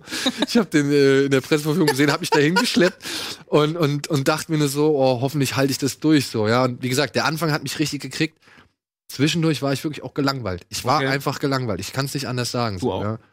Ja, was heißt gelangweilt? Ähm, wie gesagt, ich, ich habe mich immer als Besucher, und ich glaube aber, dass Giselle das ähm, schon wollte, ich habe mich immer so ein bisschen ausgeschlossen gefühlt als ja, Besucher. ja. Eben weil die Figur, die er spielt, so verschlossen ist und die ja auch im Film niemanden an sich ranlässt, selbst seine Frau nicht. Und deshalb glaube ich, dass Giselle das schon beabsichtigt hat, dass man nie richtig an ihn rankommt. Mhm. Und dann ist aber natürlich auf der anderen Seite wichtig, dass in den Momenten die, die ähm, Weltraumszenen ziehen. Ähm, und da gebe ich zu, das ist ein bisschen viel teilweise. Ich habe irgendwann gerafft, das war sehr, sehr gefährlich, was ihr gemacht habt. Ich brauche jetzt nicht noch den fünften Unfall, der da passiert ist während der Proben, habe ich fast gesagt, während der, während der Übung ähm, oder während, während der Tests. Da hätten auch zehn Minuten weniger dann ausgereicht. Aber Mhm. trotzdem im Großen und Ganzen, man geht halt einfach mit so einem Gefühl. Ich meine, wenn ein Film seinen wirklich absoluten Höhepunkt ganz zum Schluss hat, dann geht man da ganz anders raus, Ja. als wenn der so in der Mitte ist und dann das letzte läuft nur so mit. Also man geht da mit einem absoluten Hochgefühl raus, auch Mhm. gerade so aus der Sicht eines Kinoliebhabers. Ja, weil, ja. Ja. Das kommt nämlich auch dazu, weil Giselle widersteht halt auch diesem, ja, der Verführung, irgendwas hier richtig fett aufzublasen, rein optisch so, ja. Also Ja. das, der wählt eigentlich von Anfang an eine sehr enge Perspektive, aus der du das, diese ganzen Raumfahrttrainings und, und Missionen, aus der du das siehst. Mhm. Ja, die Kamera ist teilweise im Helm der Astronauten drin, Mhm. um einfach die Enge und auch das, das ist so geil, das ist wirklich, also hätten sie den Film vor, keine Ahnung, wie viele Jahren gedreht, also zur ersten Mondlandung hin, Mhm. so, hätte ich gesagt, ja, alles klar. Ich glaube euch, dass ihr auf dem Mond wart, ohne dass ihr auf dem Mond gewesen seid, so, ja. Weil das sieht halt einfach verdammt gut aus. Und auch direkt zu, zu Beginn, da sitzt er in so einem, also wirklich die erste Szene, da sitzt er in so einem Überschallflugzeug und es knarrt und es ächzt und was weiß ich. Und du weißt, ey, eigentlich hat er nur ein Stück Blech unterm Arsch und er kann jeden Moment einfach in tausend Teile, Teile zerbröseln, so, ja. Also, es wird dir eigentlich ständig permanent bewusst gemacht, dass hinter diesen, keine Ahnung, 5 Zentimeter Stahlplatten, dass da der sichere Tod lauert, so. Mhm. Und das fand ich halt auch schon richtig geil. Und trotzdem gibt's da auch IMAX-Bilder drin, so, ja. Und auch die werden die Leute echt faszinieren. Es gibt einen, wie soll man sagen, es gibt wahrscheinlich schon jetzt einen Kameraschwenk, der wird demnächst Filmgeschichte werden, meine ich jetzt schon mal. Und das ist auch alles toll. Aber, wie gesagt, so die Spannung, wir wissen, dass ihr auf den Mond fahrt. Ne? Wir Mhm. wissen, dass ihr, dass ihr es geschafft habt, so, ja. Und irgendwie hat mir da zwischendurch einfach so ein bisschen Antrieb gefehlt, so, ja. Und alles, was Antje da aussagt, klar, dieses Familienleben, der Typ ist isoliert und deswegen wirkt halt auch die Ehe teilweise fast wie eine Behauptung. Also man kann sich manchmal echt fragen, warum ist die überhaupt mit dem zusammen? Ja. Claire Foy. Und Claire Foy macht's gut. Ja, also Claire Foy spielt auch wirklich eine, eine äh, überzeugende, wie tolle Ehefrau und Rolle. Also das war, ähm, das will ich gar nicht als Kritikpunkt anbringen. Aber ich saß halt auch dazwischen und hab mir gedacht, komm zum Punkt, ey, werd fertig. Ja, und dann wird er halt fertig und wie gesagt, ich war, mein Dann Gesicht, ist alles egal, was man vorher ja, ja, mein Gesicht hat geschmerzt vor Tränen. Also wirklich, es hat geschmerzt vor Bock Tränen. drauf. Also kann man wirklich, den sollte man im Kino erleben. Am besten geht ins IMAX-Kino. Ja, also es ist zwar arschteuer, ich weiß es, aber das ist so ein Film, ja, das ist, der, der bringt alles mit. Der bringt wirklich alles mit.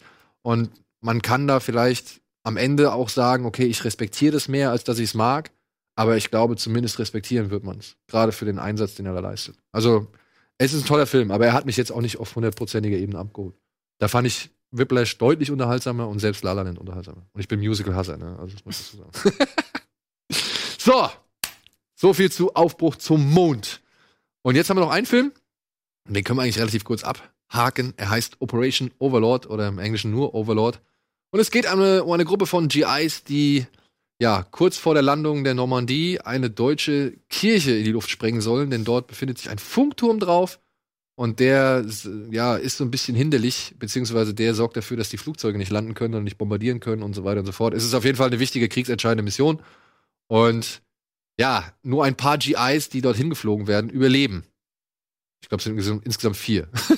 und die versuchen jetzt halt nun, den Turm zu sprengen und stellen dabei gar Schauriges fest. Denn in diesem Schloss oder in dieser Kirche, wo auch immer, ich weiß auch immer, was für ein Gemäuer das ist, ja, führen die Nazis ganz kuriose und grausame und menschenverachtende und vor allem ziemlich splatterige Experimente durch. Und das ist Operation Overlord.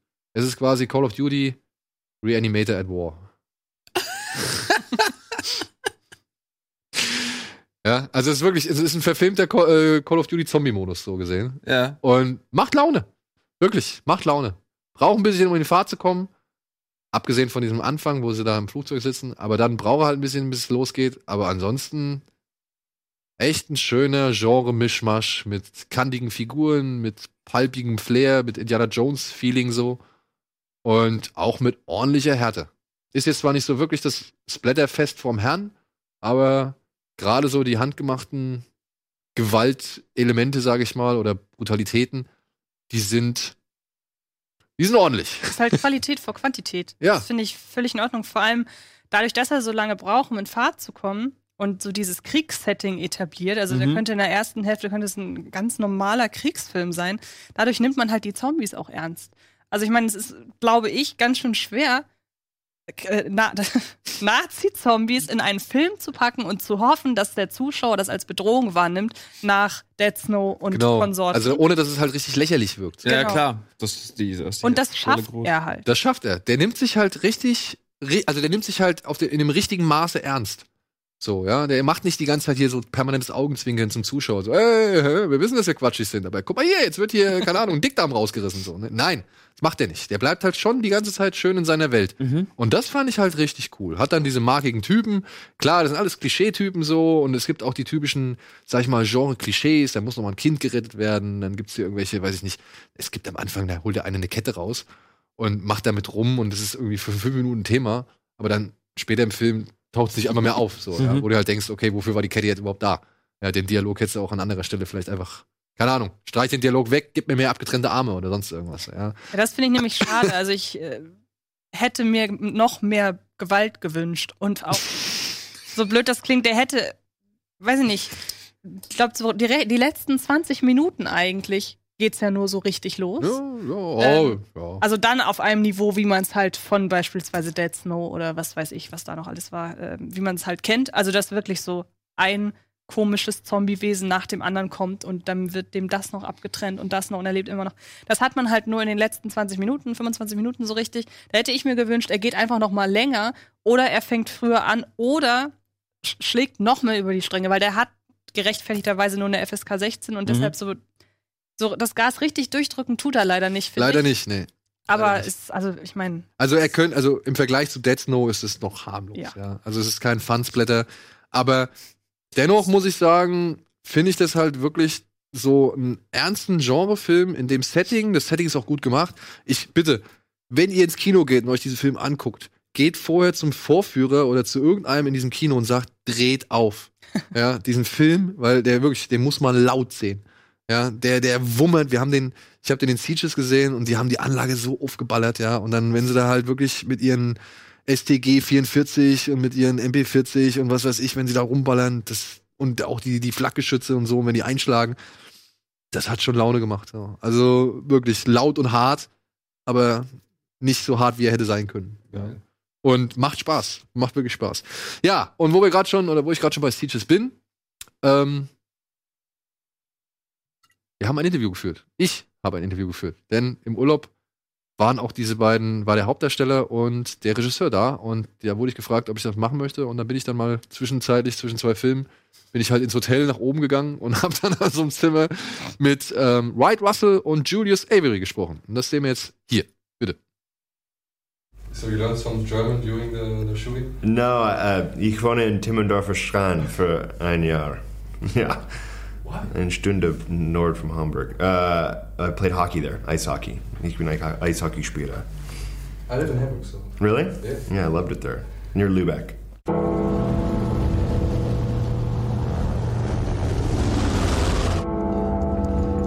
Three months ago, I was cutting grass in my front yard. And the mailman shows up with a letter from the army. Now I'm here. No idea where I'm gonna end up.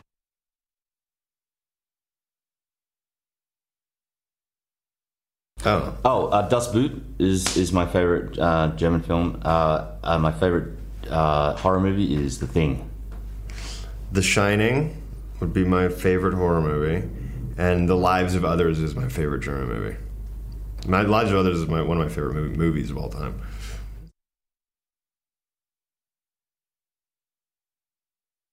Um, look, you know, I, I played, um, you know, a bunch of uh, video games as a, as a, as you know, young man growing up, uh, and uh, it's all in the back of your subconscious. Like, you know, you you're pulling from everywhere. You, um, but you know, it, it, it's a, it was a, originally a, a pitch that Billy Ray, uh, the writer, brought to JJ, and um, you know, pitched to him, and you know, um, he the, one of the things that I loved about it uh, when I read the script was, you know, there's this really intense, um, you know, opening where you get to meet these soldiers as they're like, you know, they're dropped into hell, essentially, and you know, you, you form a really strong bond with them, and they do with each other, and it's all, and and then they've they've just gone through like the the horrors of war, and then they've got to go through another set of horrors, and um, I just found that really, um, uh, you know, super interesting and, and, different from what I had read, like from straight straight war movies. Um, yeah.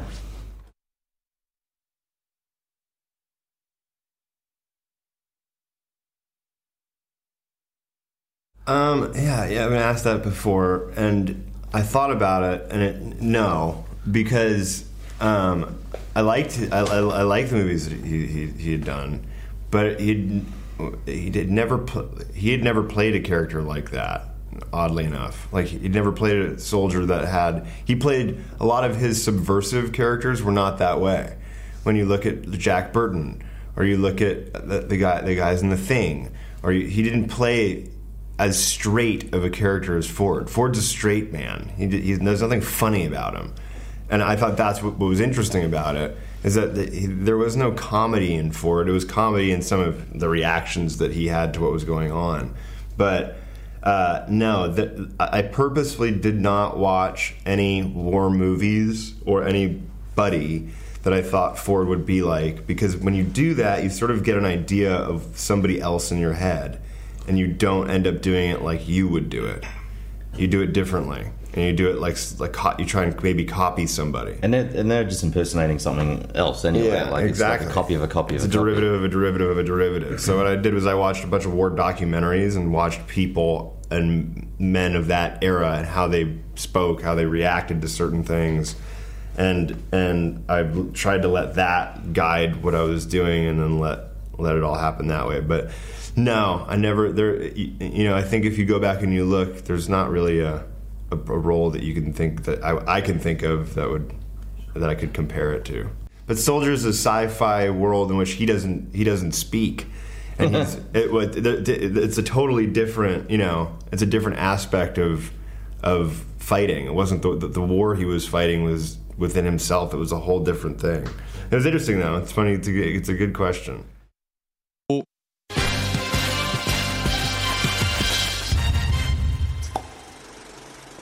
So, willkommen zurück zur aktuellen Ausgabe Kino Plus mit Antje und mit Max. Und ja, wir machen auch direkt weiter mit den News. Doch nicht zu Hause. Ridley Scott will Gladiator 2 drehen.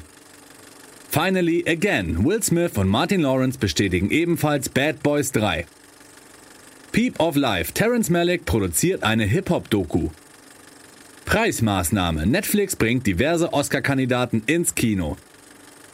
Business as usual. Hollywoods nächste Welle an Spin-offs, Sequels und Remakes. Vom Clown zu den Titanen. Andy Muschietti verfilmt die US-Version von Attack on Titan.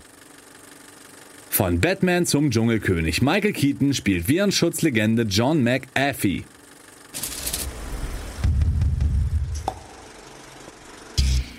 Ey, John McAfee, ne? Wusstet ihr das, was der, was der Typ gemacht hat, außer der McAfee-Virenschutz? Der Typ ist cray. Der ist richtig, der, da gibt es doch so eine ganz schlimme Doku, der ist so komplett wahnsinnig. Ja, der ist wirklich komplett wahnsinnig. Ja. Ne? Also Michael Keaton spielt ihn jetzt wohl und der Typ hat sich in den Dschungel von Belize zurückgezogen und hat dort Mhm. seit Jahren irgendwie oder musste von einem Dschungel zum nächsten ziehen, weil er halt ständig mit der Regierung in, in Stress geraten ist, dass er eine Privatarmee hat und den Drogenhandel damit Klingt Wie finanziert. bei Kingsman. Ja, es ist wirklich, es ist, und ich dachte nur, McAfee Virenschutz, ne, wird der halt ein normaler Programmierertyp sein. Nee, aber der ist irgendwie. Richtig, aber den gibt's auch so ganz viel so Sex-Scandals und so, das ist richtig heftig bei dem. Der sich immer in irgendwelche Hängematten unter Frauen gelegt hat und die mussten dann, ähm, ach, ist ja auch egal. Das ist echt, das ist echt ein schwieriges Thema. So. Das, Ja, also was ist, Drogenhandel, ja, Privatarmee und so weiter und so fort, ist jetzt wohl in äh, Guatemala und hat da, dort sein Anwesen und keine Ahnung. Wird jetzt halt gespielt von Michael Keaton. Ursprünglich sollte es mal Johnny Depp spielen. Und das ist so ein bisschen, hat so ein bisschen, wirkt bisher von den Informationen wie eine neue Version von Interview mit Seth Rogen. Mhm. Weil wurde hier Kim Jong-il Ach ja. interviewt. Mhm. Ähm, weil da geht's halt auch um einen Reporter, der wohl McAfee ausfindig macht und dann ein Interview irgendwie zugesagt bekommt und halt ständig die ganze Zeit darauf wartet, dieses Interview zu kriegen, während der da halt seine Geschäfte macht. Keine Ahnung. Und wird dann halt da in diesen Sog geraten. Basiert wohl auf einem, auch einem Zeitungsartikel, beziehungsweise einem Interview oder einer, einer Reportage, die irgendwie. okay, aber es äh, wird nicht funny. ich weiß es nicht. Aber ich könnte mir vorstellen, dass die schon so ein bisschen Schwarzhumor. Ich meine, Schwarzhumorig wird es, aber das Ja. wird jetzt nicht so Interview, war ja schon auch Klamauk. ja, der, nee, also ich glaube, so klamaukig wird es nicht. Ich glaube, das kriegt mehr so ein, Doof. weiß nicht, so ein Blow-Touch vielleicht, so. Würde ich jetzt mal behaupten. Steht das schon fest, wer die Regie macht? Hm, Nee, das habe ich jetzt noch nicht ge. Ähm Ach doch. Äh, Regieduo Glenn Ficarra und John Reca. Ach, sind das, ist, sind I das Love nicht You, die von, Philip Morris haben die gemacht. Ja, und, und äh, wie heißt der noch? Ähm, Crazy Stupid Love. Sind das nicht dieselben? Ja, echt? Glaube ja. Okay. Gott, nicht, dass ich was völlig Falsches erzähle, aber ich meine, das sind die. Ja.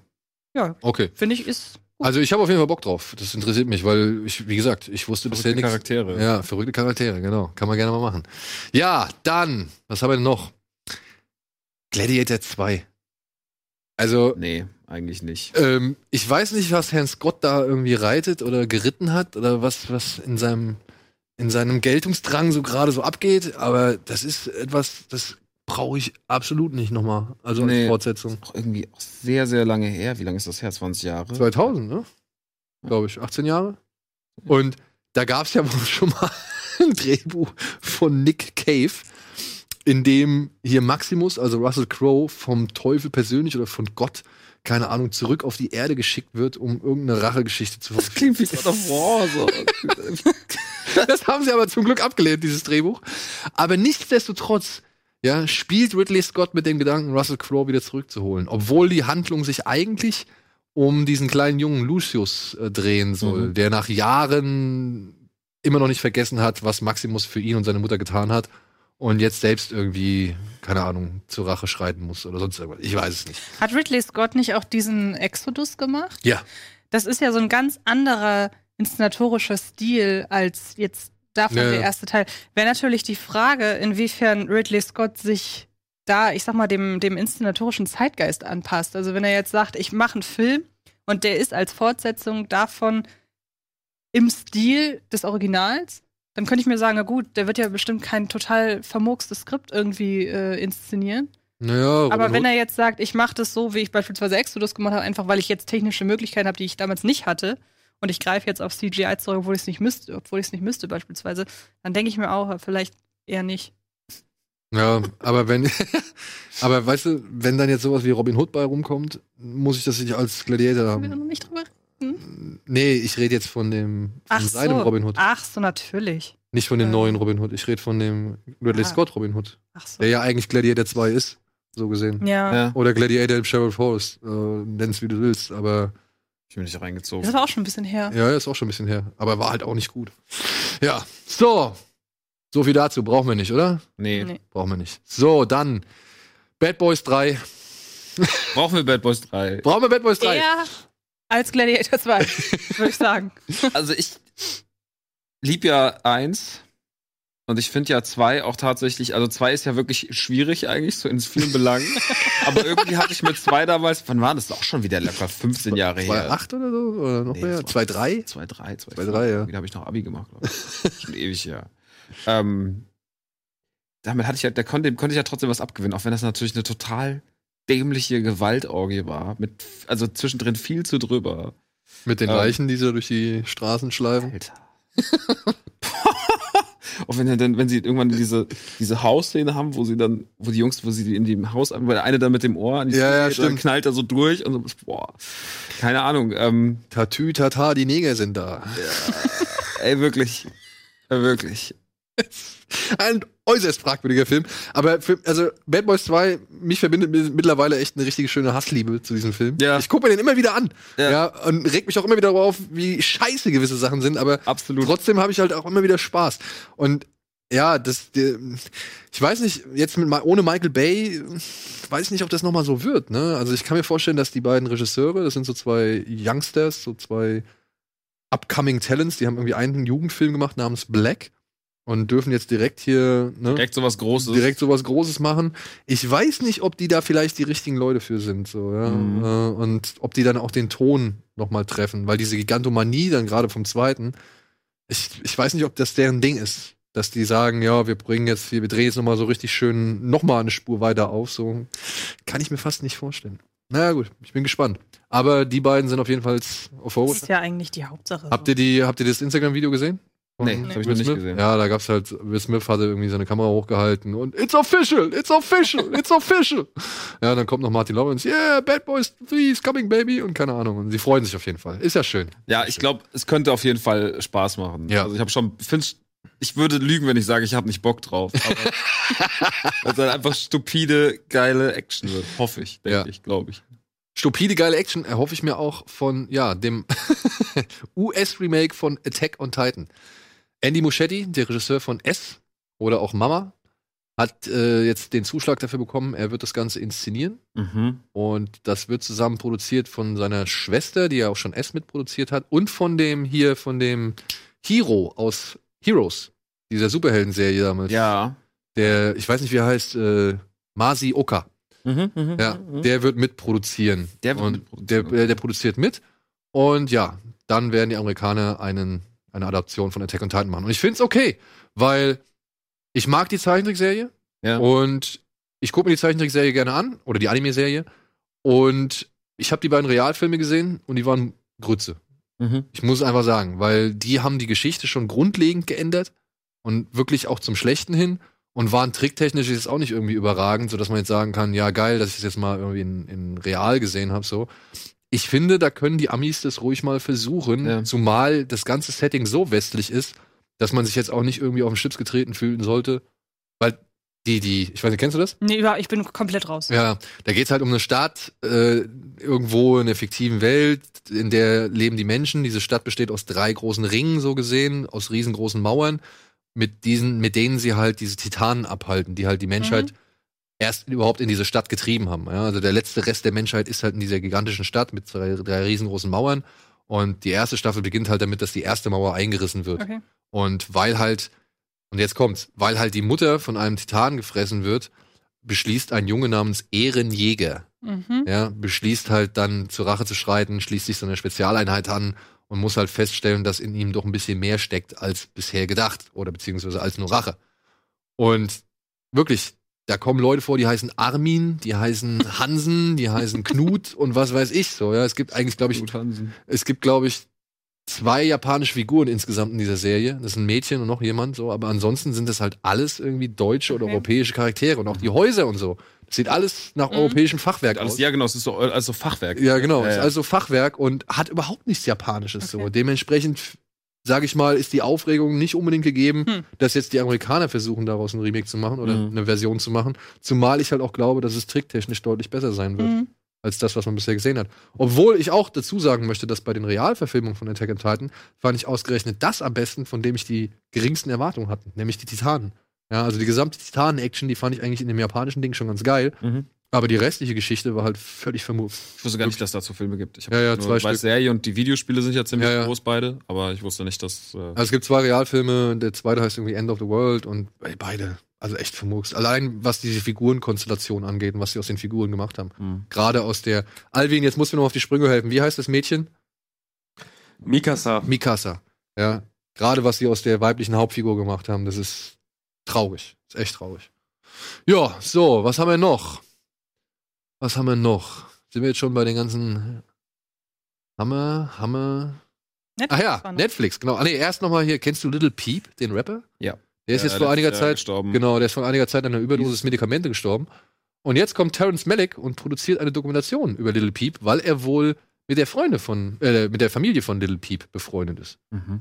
Da bin ich mal gespannt, wann das Ding fertig ist, wie viele Leute er dafür akquiriert und wer am Ende der Schere zum Opfer fällt, wie immer bei Terrence Malick. Hat er, der hat schon mal Dokus gemacht, glaube ich, ne? Ich weiß es gar nicht. Ich kenne nur seine. Vor seinen Spielfilmen. Ja, ich kenne nur seine Spielfilme. Aber wenn er sich halt genauso lange Zeit lässt für diese Doku wie für seine Spielfilme, dann weiß ich nicht, ob ich diesen Film noch erleben werde. ist, Aber ich ist finde der, es bei jemandem, der so eine krasse Handschrift hat wie er, finde ich es einfach mal interessant zu sehen, wie er in einem Genre das macht, wo diese Handschrift gar nichts bringt. ja, Also er muss da ja komplett von dem, was er bisher gemacht oder in den letzten Jahren, sagen wir mal so, gemacht hat, muss er ja runter, weil wenn er seine Doku dann auch so inszeniert, guckt ja keiner. Also ja, also so, solange Leute nicht am Fenster sich in irgendwelche Vorhänge wickeln, während das Sonnenlicht durchscheint, bin ich schon dankbar. Ja, das ist nämlich diesen Spruch darf ich nächste Woche, wenn Tino zu Gast ist, nicht bringen, weil der ist der absolute Terrence Malick Fan. Ja, ja, ich bin also mehr kann man nicht so sagen. Wie gesagt, er ist Produzent und ich Ich, bin mal weiß, bin gespannt. mal gespannt, was, was, was auch die Figur Little Peep hergibt, weil er war ja eigentlich nicht lange existent. Also Ja. Er hat ja eigentlich angefangen und dann ist es, hat es ja schon nach zwei Jahren ungefähr ein Ende genommen. War der auch so Cloud-Rapper oder was hat er gemacht? Ja, der war, so, war sehr, also war sehr auf Soundcloud unterwegs mit seinem ganzen äh, Clap, äh, Cloud-Trap-Ding, hat aber auch echt ein paar Sachen gemacht. Der hat halt Rap, es gibt sehr, sehr viele, also schon lange Artikel in der Weiß und sowas, äh, habe ich damals schon gelesen, wo es halt darum geht, wie er seine Musik macht, dass er halt auch Sachen genommen hat, gesampelt hat, die so in den Anfang der 2000er oder sowas, wie Blink genommen hat und sowas, und hat das halt gesampelt für seine Musik und hat er so eine dark, also es war so ein sehr düsterer Trap, Rap, äh, aber auch so ein bisschen, ja, alles so ein bisschen so Vampire-mäßig. Und es war echt, ich, ich fand's nicht, ich fand's nicht uncool, hat wahnsinnig viel Musik gemacht in der kurzen Zeit.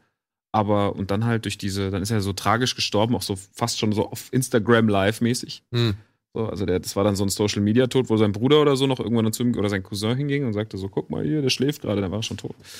Ja, das war, weil er halt sich die ganze Zeit, ähm, hat halt die ganze Zeit damit kokettiert, auch zu sagen, äh, dass er Drogen nimmt und dass er sich irgendwie dem, dem Ende nähert schon und so. Und dann ist er halt wirklich irgendwie ich weiß nicht, 20 oder 22 oder so. 21, glaube ich, ja. Ist er gestorben. Also es ist auf jeden Fall, war eine interessante Figur. Sehr schnell. Aber ob da jetzt wirklich so die ganze Sachen, ob das jetzt schon so gleich direkt eine Doku hergibt, weiß ich nicht. Hm. Aber das meine ich halt eben auch, was ich vorhin zu Alexander McQueen gesagt habe.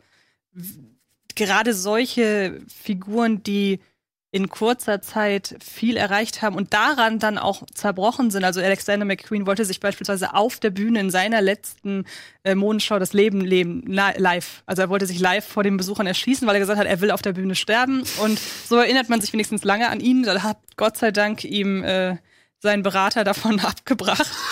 Ähm, aber das, Ey, bring dich gern zu Hause, aber nicht auf der Bühne. das, das, aber das macht es ja noch mal umso Ja. tragischer, wenn man weiß, er hat sich später wirklich umgebracht. Aber das meine ich eben, ähm, dass so Dokus ähm, einen dann erst recht noch mal mit Leuten auch vertraut machen können, Ja, klar. die vielleicht zu Lebzeiten, wo man zu Lebzeiten gar keine Verbindung hat. Deshalb man sollte wirklich öfter Dokus gucken. Auch gerne über Leute, gerne auch über Leute, die man nicht unbedingt nicht unbedingt Voll. kennt. Doch, Also- das sehe ich auch. Wenn die halt nicht alle so gleich, also wenn sie halt dann doch ein bisschen was Eigenes geben, ne? Also, ja, das ist natürlich, das ist natürlich wichtig. und wie sie halt auch rekonstruiert sind. Ja, ja, sagen. klar. Ich weiß nicht, hast du Senna gesehen? Nee? Die Dokumentation über den Rennfahrer? Nee? Oh, die musst du dir angucken. Okay. Kann ich auch mit auf den Weg geben, weil das ist echt auch, hat mich auch schwer beeindruckt. Äh, Okay. Heißt einfach nur Senna. Und äh, also allein das Archivmaterial, was sie dafür an, an Land ziehen und dann aber auch, wie sie die ganze Geschichte nur anhand von Bildern irgendwie rekonstruieren, das ist schon, hab ich Okay. mitgenommen. Weil vor allem damals auch Rennfahren halt noch ein ganz anderes Thema war als heute. Ja. ja. Gut, machen wir ein bisschen weiter.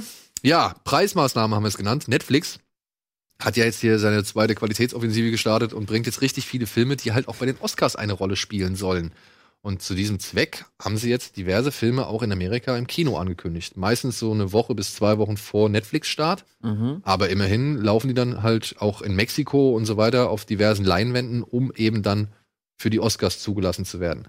Und das gilt dann halt zum Beispiel für die, wie heißt die, Leg- Legend of Buster Scruggs, ne? Mm, Ballad. The Ballad, Ballad of Buster Scruggs, das ist der neue Film von den Coen-Brüdern. Der kommt jetzt auf Netflix raus, startet aber eine Woche vorher auf jeden Fall im Kino. Dann gibt's ein, eine Romanverfilmung namens Bird Box, glaube ich, Mhm. mit Sandra Bullock in der Hauptrolle. Mhm. Da geht es um eine Frau, die, die komplett die ganze Zeit irgendwie verbundene Augen hat oder blind ist. Ja. Und ähm, das wird von Susanne Bier inszeniert, habe ich jetzt gesehen. Mhm. Ne? Der soll auch nochmal ins Kino kommen. Und ja, Alfonso Cuarons Roma, der jetzt schon auf diversen Festivals Preise gewonnen hat und abgefeiert wurde, der kommt jetzt halt auch nochmal, kriegt jetzt auch nochmal einen Kinostart. Und es hieß halt erst ab November dann in Amerika und so weiter oder Amerika und Mexiko in ausgewählten Kinoketten, weil die großen Ketten wollen nichts mit Netflix zu tun haben. Mhm. Die gehen nur auf so kleine Ketten irgendwie und ähm, dann hieß es halt, ab dem 7. Dezember wird es halt auch irgendwie weltweit gehen. Und jetzt haben wir halt irgendwie gerade noch, gestern kam nochmal die Meldung raus, dass Roma jetzt auch in Deutschland ab 6. Sept äh, 6. Dezember ins Kino kommt. Mhm. Da geht es halt um so eine Haushälterin, die in, ich glaube, Argentinien? Ist es Argentinien? Also ich glaube, ich glaube, Argentinien halt in so einem reichen Haushalt arbeitet und dort eine Beziehung aufgebaut hat mit den drei Kindern. Und darum geht's halt so wohl. Das ist wohl ein bisschen so Jugenderinnerung von Cuaron. Und er sagt halt selbst, der Film wurde in 65 mm gedreht, so mit einem tollen Soundsystem. Gerade die Akustik spielt auch eine gewisse Rolle. Mhm. Und das ist schon schön, dass man den Film weltweit jedem zugänglich machen kann, der einen Fernseher hat, so gesehen, oder einen Bildschirm. Aber er sagt halt auch, dass es äh, immer noch wichtig ist, dass diese Filme ebenfalls im Kino laufen. Und so gesehen, ja, die Kinobetreiber, die kleinen Arthouse-Kinoketten, ich kann es hier in Deutschland natürlich auch verstehen, wenn man dann sagt, okay, der Film kommt nächste Woche auf Netflix raus, warum soll ich den jetzt eine Woche vorher Ja. zeigen? So, weil die Leute warten wahrscheinlich eh ab, bis er dann auf Netflix draußen ist. Aber ich hoffe, es wird noch genug Menschen geben, die sagen, nee, ich möchte die Möglichkeit wahrnehmen, ich möchte das auf großer Leinwand sehen. Zu leben. Und ich gehe dementsprechend halt auch, obwohl ich vielleicht ein Netflix-Abo habe, gehe ich trotzdem ins Kino und gucke mir vielleicht auf Netflix dann nochmal an, wenn er mir gefallen hat oder so. Ich hoffe, es gibt einige davon. Und ich, ja, wir müssen ja, glaube ich, nach Berlin fahren. Ne? Ja. War Roma, weißt du das, ob Roma von Anfang an für Netflix geplant war? Oder? Ja, ja. Weil ich mich dann so ein bisschen frage, was die Aussage von Cuaron soll. Ich meine, dann wusste er doch, dass der ursprünglich nicht ins Kino gekommen wäre. Ja, aber ich glaube, Cuaron wird schon am Anfang gesagt haben, ey Leute, das ist geil, dass ihr mir den Film finanziert, so, aber wenn ich halt wirklich, wenn ihr für die Oscars zugelassen werden wollt, dann müssen wir den ins Kino bringen. Also Mhm. ich glaube, der wird von Anfang, also schätze ich, es ist jetzt Mhm. nur, Ja, ja. was ich hier von der Couch aus sagen kann, aber ich kann mir schon vorstellen, dass gerade einer mit einer Reputation wie er, dass er sagt so, ey, lass uns den auch noch mal kurz ins Kino bringen. Ihr könnt den danach ja. Ja, klar, dass ihm das gefällt, das, das, da gehe ich von aus. Nee, aber das ist auch gleich schon so verdealt, weißt du? Okay, ja. Dass er sich irgendwie eine gewisse Kino, ein gewisses Kinofenster, sag ich Mhm. mal, zuschreiben Ja. lässt oder so. Ja. Und ich find's gut. Ich find's gut. Also ich werde mir, selbst wenn ich jetzt den nicht in Berlin sehen sollte, werde ich, glaube ich, ins Kino gehen. Ja, ich auch. Weil ich habe Bock, das auf der Leinwand zu sehen, weil, ey, 65 Millimeter und man weiß, was Ja. Cuaron für Bilder inszenieren Ja. kann. Also ich finde es auch gut, dass Netflix das jetzt macht, einfach um uns eben diese Gelegenheit zu geben, äh, Filme im Kino zu sehen, die wir sonst nur ähm, zu Hause sehen könnten. Ich muss aber auch sagen, es ist schon sehr konstruiert. Und das hat für mich so einen Nachgeschmack, so, ja, wir müssen ja machen, wir wollen ja Preise gewinnen. Ja. Und das hat so ein bisschen was, nicht, ich meinte nicht konstruiert, ich meinte kalkuliert. Kalkuliert. ähm, es hat was, hat so einen sehr kalkulierten Erfolgsgedanken. Und ähm, ich meine, wir haben davon nur Vorteile. Deshalb, so viel, so weit will ich mich da jetzt gar nicht aus dem Fenster lehnen, aber ich, ich mag es nicht, wenn ich beim Gucken von irgendwas merke, deshalb ist das so und so, damit Mhm. da und da äh, bessere Chancen für irgendwas bestehen. Das mag ich auch bei der Inszenierung von Filmen nicht, wenn ich weiß, dieser Dialog existiert nur, damit diese Schauspielerin oder dieser Schauspieler später bessere Award-Chancen hat. Also das, das finde ich ein bisschen schwierig, aber gut, ich meine, wir haben ja nur Vorteile. Also von daher. Ja, zumal, aber ich meine, sie sind ja auch in gewisser Weise gezwungen. Ne? Also die Ja. Academy sagt halt, naja, der muss im Kino laufen, wenn ihr halt einen Preis haben wollt. Da ist ja die Frage, wer daran jetzt Ja, also da muss man.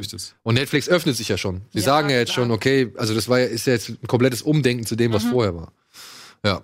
So, und dann äh, haben wir noch, aber auf jeden Fall, wir freuen uns auf die ganzen Filme und wäre schön, wenn man davon ein paar auch im Kino erleben kann. Man kann ja, man hat, ist ja schön, wenn man die Wahl hat. Genau. Weißt du, du kannst ja sagen, okay, ich warte jetzt einfach noch eine Woche länger und Ja. guck den zu Hause oder nee, ich will den jetzt sehen und ich gehe jetzt ins Kino. Also ich find's, ich find's okay. Und vor allem äh, Ballad of Buster Scruggs habe ich auch schon gesehen. Und was heißt auch? Den habe ich schon gesehen. Und der lohnt sich auf der großen Leinwand auch, weil der hat so viele fantastische Bilder, was man jetzt von einem, es ist ja eine Western-Anthologie mit sechs Kurzgeschichten Mhm. innerhalb von knapp zweieinhalb Stunden. Und was da der Kameramann, ich weiß leider gerade nicht, wer es ist, ich glaube, es ist der, der auch die dunkelste Stunde gefilmt hat. Mhm. Und ähm, was der da auffährt an Panoramen und einfach wie die ganz, wie die Bilder geplant und konzipiert sind, da steckt wirklich in jedem Bild, jedes Bild kann man anhalten auf dem Bildschirm und das kann man sich an die Wand hängen, weil das, weil da Konzept drin steckt, wie die Aufteilung ist und so weiter. Und das ist also gerade ja wie bei dem, Red Dead Redemption, ne?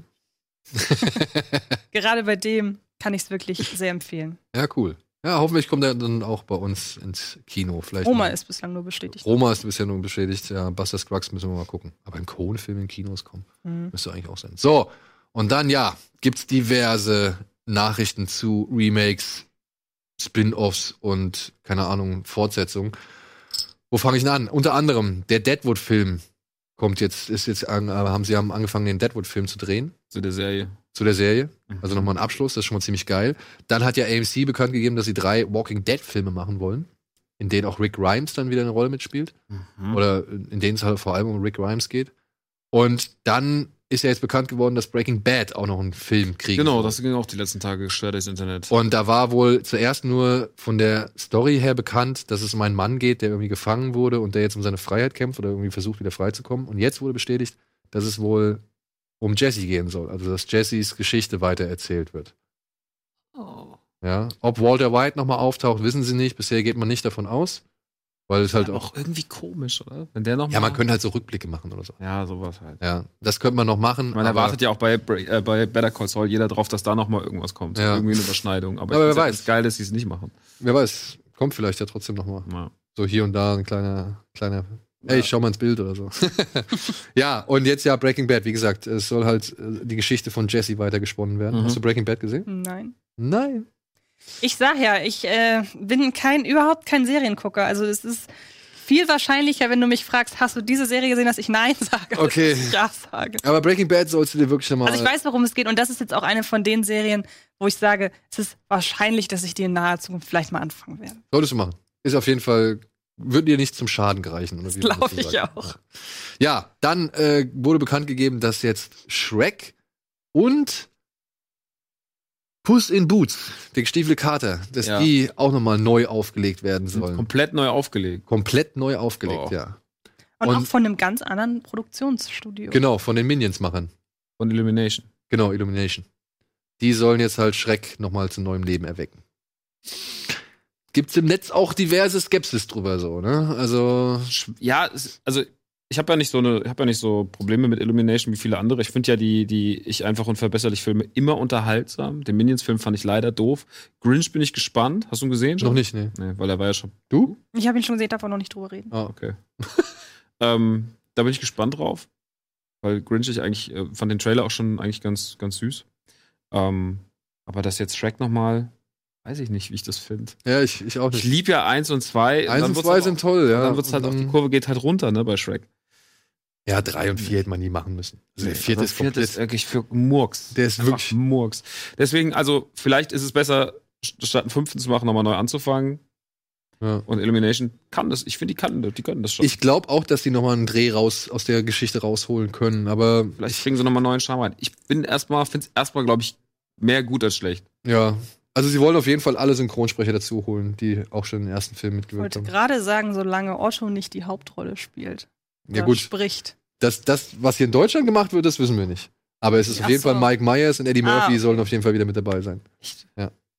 Geil. Das ist deren Plan, dass die auf jeden Fall wieder an Bord sind. Wenn Mike Myers Shrek spricht und Eddie nochmal Ja, Donkey, ist schon gut. also das war mit auch die stärksten Positionen. Ja. Ja. Absolut. Gut, wo wir bei Animationsfilmen sind, machen wir direkt weiter. Watership Down wurde jetzt nochmal neu aufgelegt und kommt jetzt als Animations Das war dieser Serie tragische, schlimme Film mit den Hasen. Unten am, wie heißt der? Unten? unten am Fluss, Und, Alter. wo es darum geht, dass Als Kind gehatet. Ja. Als Kind wirklich einfach nur Traumata davon getragen. Ja, es ist auch wirklich ein sehr verstörender Kinderfilm, wenn er denn für Kinder eigentlich überhaupt geeignet ist. Nee, eigentlich ist er nicht für Kinder. Eigentlich nicht, nee. Kennst du den, den Zeichentrickfilm? Meine Eltern wollten ihn mich tatsächlich nicht gucken lassen als ganz kleines Ja. Kind. Ach, Ja. auch recht. Und ähm, ich habe ihn dann irgendwann mal gesehen, als ich alt genug war. und ähm, ich erinnere mich noch daran, dass ich sehr beeindruckt war, einfach, weil das war das erste Mal, dass ich damit in Berührung kam, dass getrickste Filme nicht für Kinder sind. Mhm. Mhm. Ähm, ich könnte jetzt nicht mehr genau irgendwas wiederholen, dafür müsste ich nochmal, das ist einfach zu lang her, aber ich weiß noch, dass der, dass der bei mir hoch, also ich habe wirklich Respekt vor dem. Ja.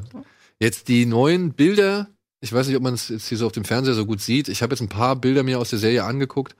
Ich weiß nicht, ob das so dienlich ist. Also ich vermisse doch einiges von der düsteren, melancholischen Atmosphäre anhand der bisherigen Bilder, die man sehen kann. Es kann natürlich sich dann am Ende auch ganz anders auswirken oder beziehungsweise kann ganz anders sein.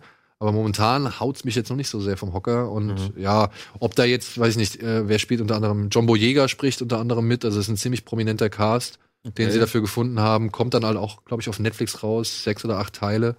Und ich werde jetzt auf jeden Fall mal gucken, also ich werde auf jeden Fall mal reingucken, aber ich bezweifle, dass er die, ja, die Intensität und das Traumata des Originals irgendwie erreicht. Ja. Aber mal gucken, mal gucken. Ja, und dann gibt's eine Fortsetzung von Paddington. Paddington 3 ist auf jeden Fall geplante Die Sache. sollen so toll sein, ne? Ich habe die Ey, nicht gesehen. Guck sie dir an. Hammer. Hammer. Wirklich. Ganz tolle Filme. Leider ohne den Regisseur. Paul King arbeitet derzeit wohl an einer neuen Willy Wonka-Verfilmung zusammen mit Produzent David Heyman.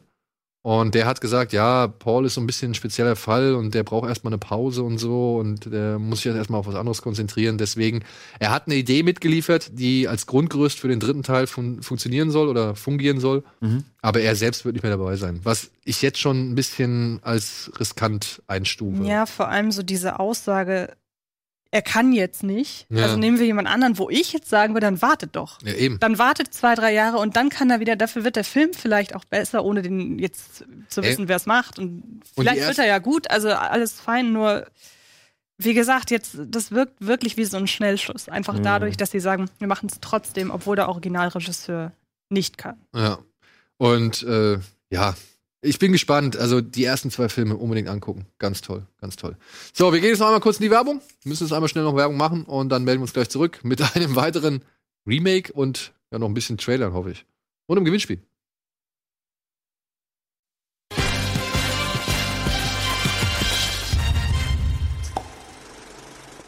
So, willkommen zurück zu den letzten verbleibenden Minuten von der heutigen Folge Kino Plus. Und ja, wir haben noch eine News aus dem Newsblog übrig. Ja, die Farbe Lila soll neu aufgelegt werden. Aber mit Steven Spielberg und Oprah Winfrey unter anderem und Quincy Jones als Produzenten. Ja, ja, die Moment wollen. mal. Was? Ja, ja, ja, ja, ja. Also Oprah Winfrey hat ja damals mitgespielt im Original. Ja. Und Quincy Jones hat das, damals auch schon produziert, wenn ich das richtig in Erinnerung habe. Und Steven Spielberg hat gesagt, ja komm, lass uns das Ding nochmal neu machen. Allerdings nicht basierend auf dem Film, den er bereits gemacht hat in den 80er Jahren, sondern, Im Hier und Jetzt. Oder? nee, basierend auf dem Musical, was irgendwann mal am Broadway aufgeführt worden ist von Die Farbe Lila. Also es soll ein Musical werden. Klingt ja mega. Ich weiß auch nicht, ob das wirklich dem Stoff so gerecht wird. naja, andererseits sowas wie Les Miserables funktioniert ja auch. Also jetzt Musical automatisch mit Heiterkeit in Verbindung bringen, wäre ja ein bisschen falsch, Mhm. aber ich finde es auch in der Kombination irgendwie. Ja, ich, ich Vor weiß. allen Dingen, wenn man das Original oder halt den Film kennt und sich dann, also es ist natürlich die erste Assoziation, dass man sich dann vorstellt, wie dieser Film einfach nur um Gesangsdarbietung Mhm. ergänzt wird. Es wird wahrscheinlich eine komplett andere äh, Variation, aber trotzdem. Ich bin gespannt, ob sie Whoopi Goldberg für irgendeine Rolle reaktivieren. Könnte ja trotzdem noch irgendwie Ja, mitspielen. Musical-Erfahrung. hat eben, ja, kann singen, hat Musical-Erfahrung, wäre eigentlich dankbar. Aber das, das Broadway-Musical, das lief wohl auch echt mehrere Jahre. Also es war jetzt schon nicht unerfolgreich so. Ob es was wird, wissen wir nicht. Ob Steven Spielberg inszenieren wird, steht auch in den Sternen. Also momentan sieht es nicht, danach aus, zumal er ja selbst, glaube ich, immer noch mit äh, West Side Story in Arbeit oder in Berührung oder in Kontakt ist und dementsprechend kann ich mir nicht vorstellen, dass er direkt zwei Musicals hintereinander irgendwie produzieren wird. Aber na gut, sind wir gespannt. So, damit wären wir fast am Ende. Aber eine Sache habe ich noch, genau. Nämlich, was zum Verlosen. Wir verlosen drei Blu-Rays zu einem sehr eigensinnigen, aber ich finde doch sehr schönen Animationsfilm, nämlich Isle of Dogs von Wes Anderson. Der zweite Stop-Motion-Film von Wes Anderson, der ein bisschen düsterer, ein bisschen grimmiger ist als Fantastic Mr. Fox, aber der trotzdem seinen eigenen Charme hat, ziemlich viele tolle Synchronsprecher besitzt, sich vielleicht hier und da ein bisschen überhebt, weil er zu viel einbaut. Ich fand den da mit dem, der ganze Part mit den Wissenschaftlern so, das hätte Ja. mich nicht gebraucht. Aber ansonsten wieder dieser kauzige Humor, wieder diese abstrusen Situationen, wieder diese trockene Gelassenheit, mit der alle Figuren auf diese abstrusen Situationen reagieren. Ja. Das finde ich immer das Geile an diesen Wes Anderson-Filmen. Das kommt in den Animationsfilmen noch schöner. Ja, ja. Also Fantastic Mr. Fox hat das ja auch so ganz krass, finde ich. Ja, also es ist wirklich einfach herrlich trocken. Brian Cranston als Boss, glaube ich, heißt er, ne? Oder? Äh, in der Hauptrolle, des, also in der Hundehauptrolle. Und ja, ist doch so, oder? Ja. Und ja, ey, wirklich, also wenn ihr den Film noch nicht gesehen habt, jetzt ist eure Chance, sich diesen Film nach Hause zu holen als Blu-ray. Es gibt noch Kinotrailer, eine Bildergalerie und so ein paar Featurettes ähm, zur Entstehung des Films. Die sind alle nicht ein bisschen, also nicht so wirklich lang, aber die sind ganz interessant, ganz, ganz witzig. Und zu jeder Blu-ray haben wir noch solch eine schicke Hundefigur. Die sind mittlerweile sehr selten. Und Antje hat vorhin gesagt, die kosten jetzt mittlerweile auch schon wieder richtig Geld. ne? Mhm. Ja? Ja? Springt da dein Herz höher, so als Figurensammler? er ist ja so ein riesiger Toy, ich mag Toys ganz gerne. ja, ne? Toyboy. Finde ich süß. Finde ich gut. Ja? Also, eine Blu-ray plus eine Hundefigur gibt es zu gewinnen, wenn ihr eine E-Mail an folgende Adresse schickt: kinoplus.rocketbeans.tv mit den Betreff, mit dem Betreff Atari. So. Und haben wir jetzt noch Zeit für einen letzten Trailer oder muss ich die Leute jetzt hier schon nach Hause schicken? Hey, wir kriegen noch was geboten. Doch nicht. Doch, jetzt kriegen wir was geboten. Jetzt kommt bestimmt der John Travolta-Film. Ja. My name is Ben Aronoff. I'm a self-made millionaire and an offshore boating champion. My boats have won hundreds of races.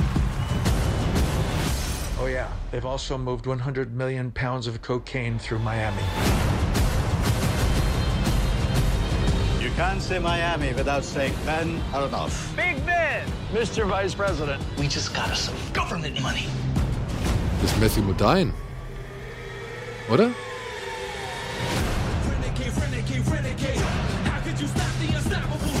King Hussein's girlfriend? Die machen schon sehr wohl You von got Wall a Street, kid. oder? He's got Ja. two wives. And an army. Yeah, I know that. It's illegal. We busted a lot of drug dealers driving your boats. My boats. boats manufactured by your company. Das ist äh, hier aus Dexter, ne? Nee, aus Dings. Äh, aus, Prison Break. Das ist Suko. I don't know anybody anything. So what are your plans? Like usual, to win.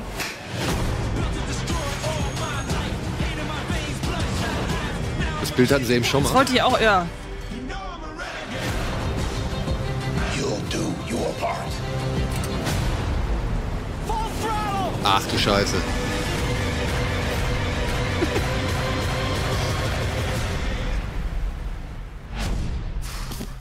Jetzt pass auf.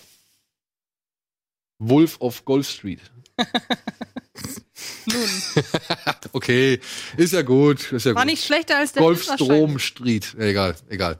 Gut, Max, vielen, vielen Dank Danke, für diesen mal kurzen. da sein durfte. Ja, ey, jederzeit gerne. Ich hoffe, wir sehen uns bei einem der Specials mal wieder. Ja, gerne. Oder ansonsten in der regelnden Folge. Und dann, wenn du hoffentlich demnächst noch mal irgendwie hier auf dem Konzert bist. Immer wieder. Ja, oder Dann- das Konzert einfach mal wieder mit ein bisschen Ruhe herkommen. Genau, genau.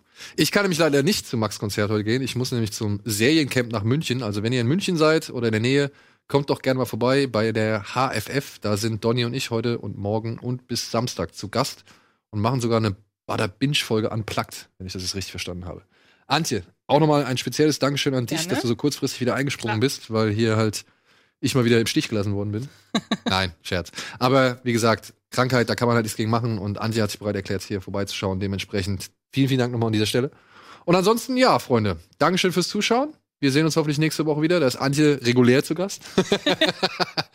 Dann Äh, bin ich mal krank. Mal. Genau, da soll dann auch äh, Tino vorbeikommen und ich glaube, Dominik ist auch am Start und mal gucken, vielleicht quetschen wir die Hütte noch richtig voll.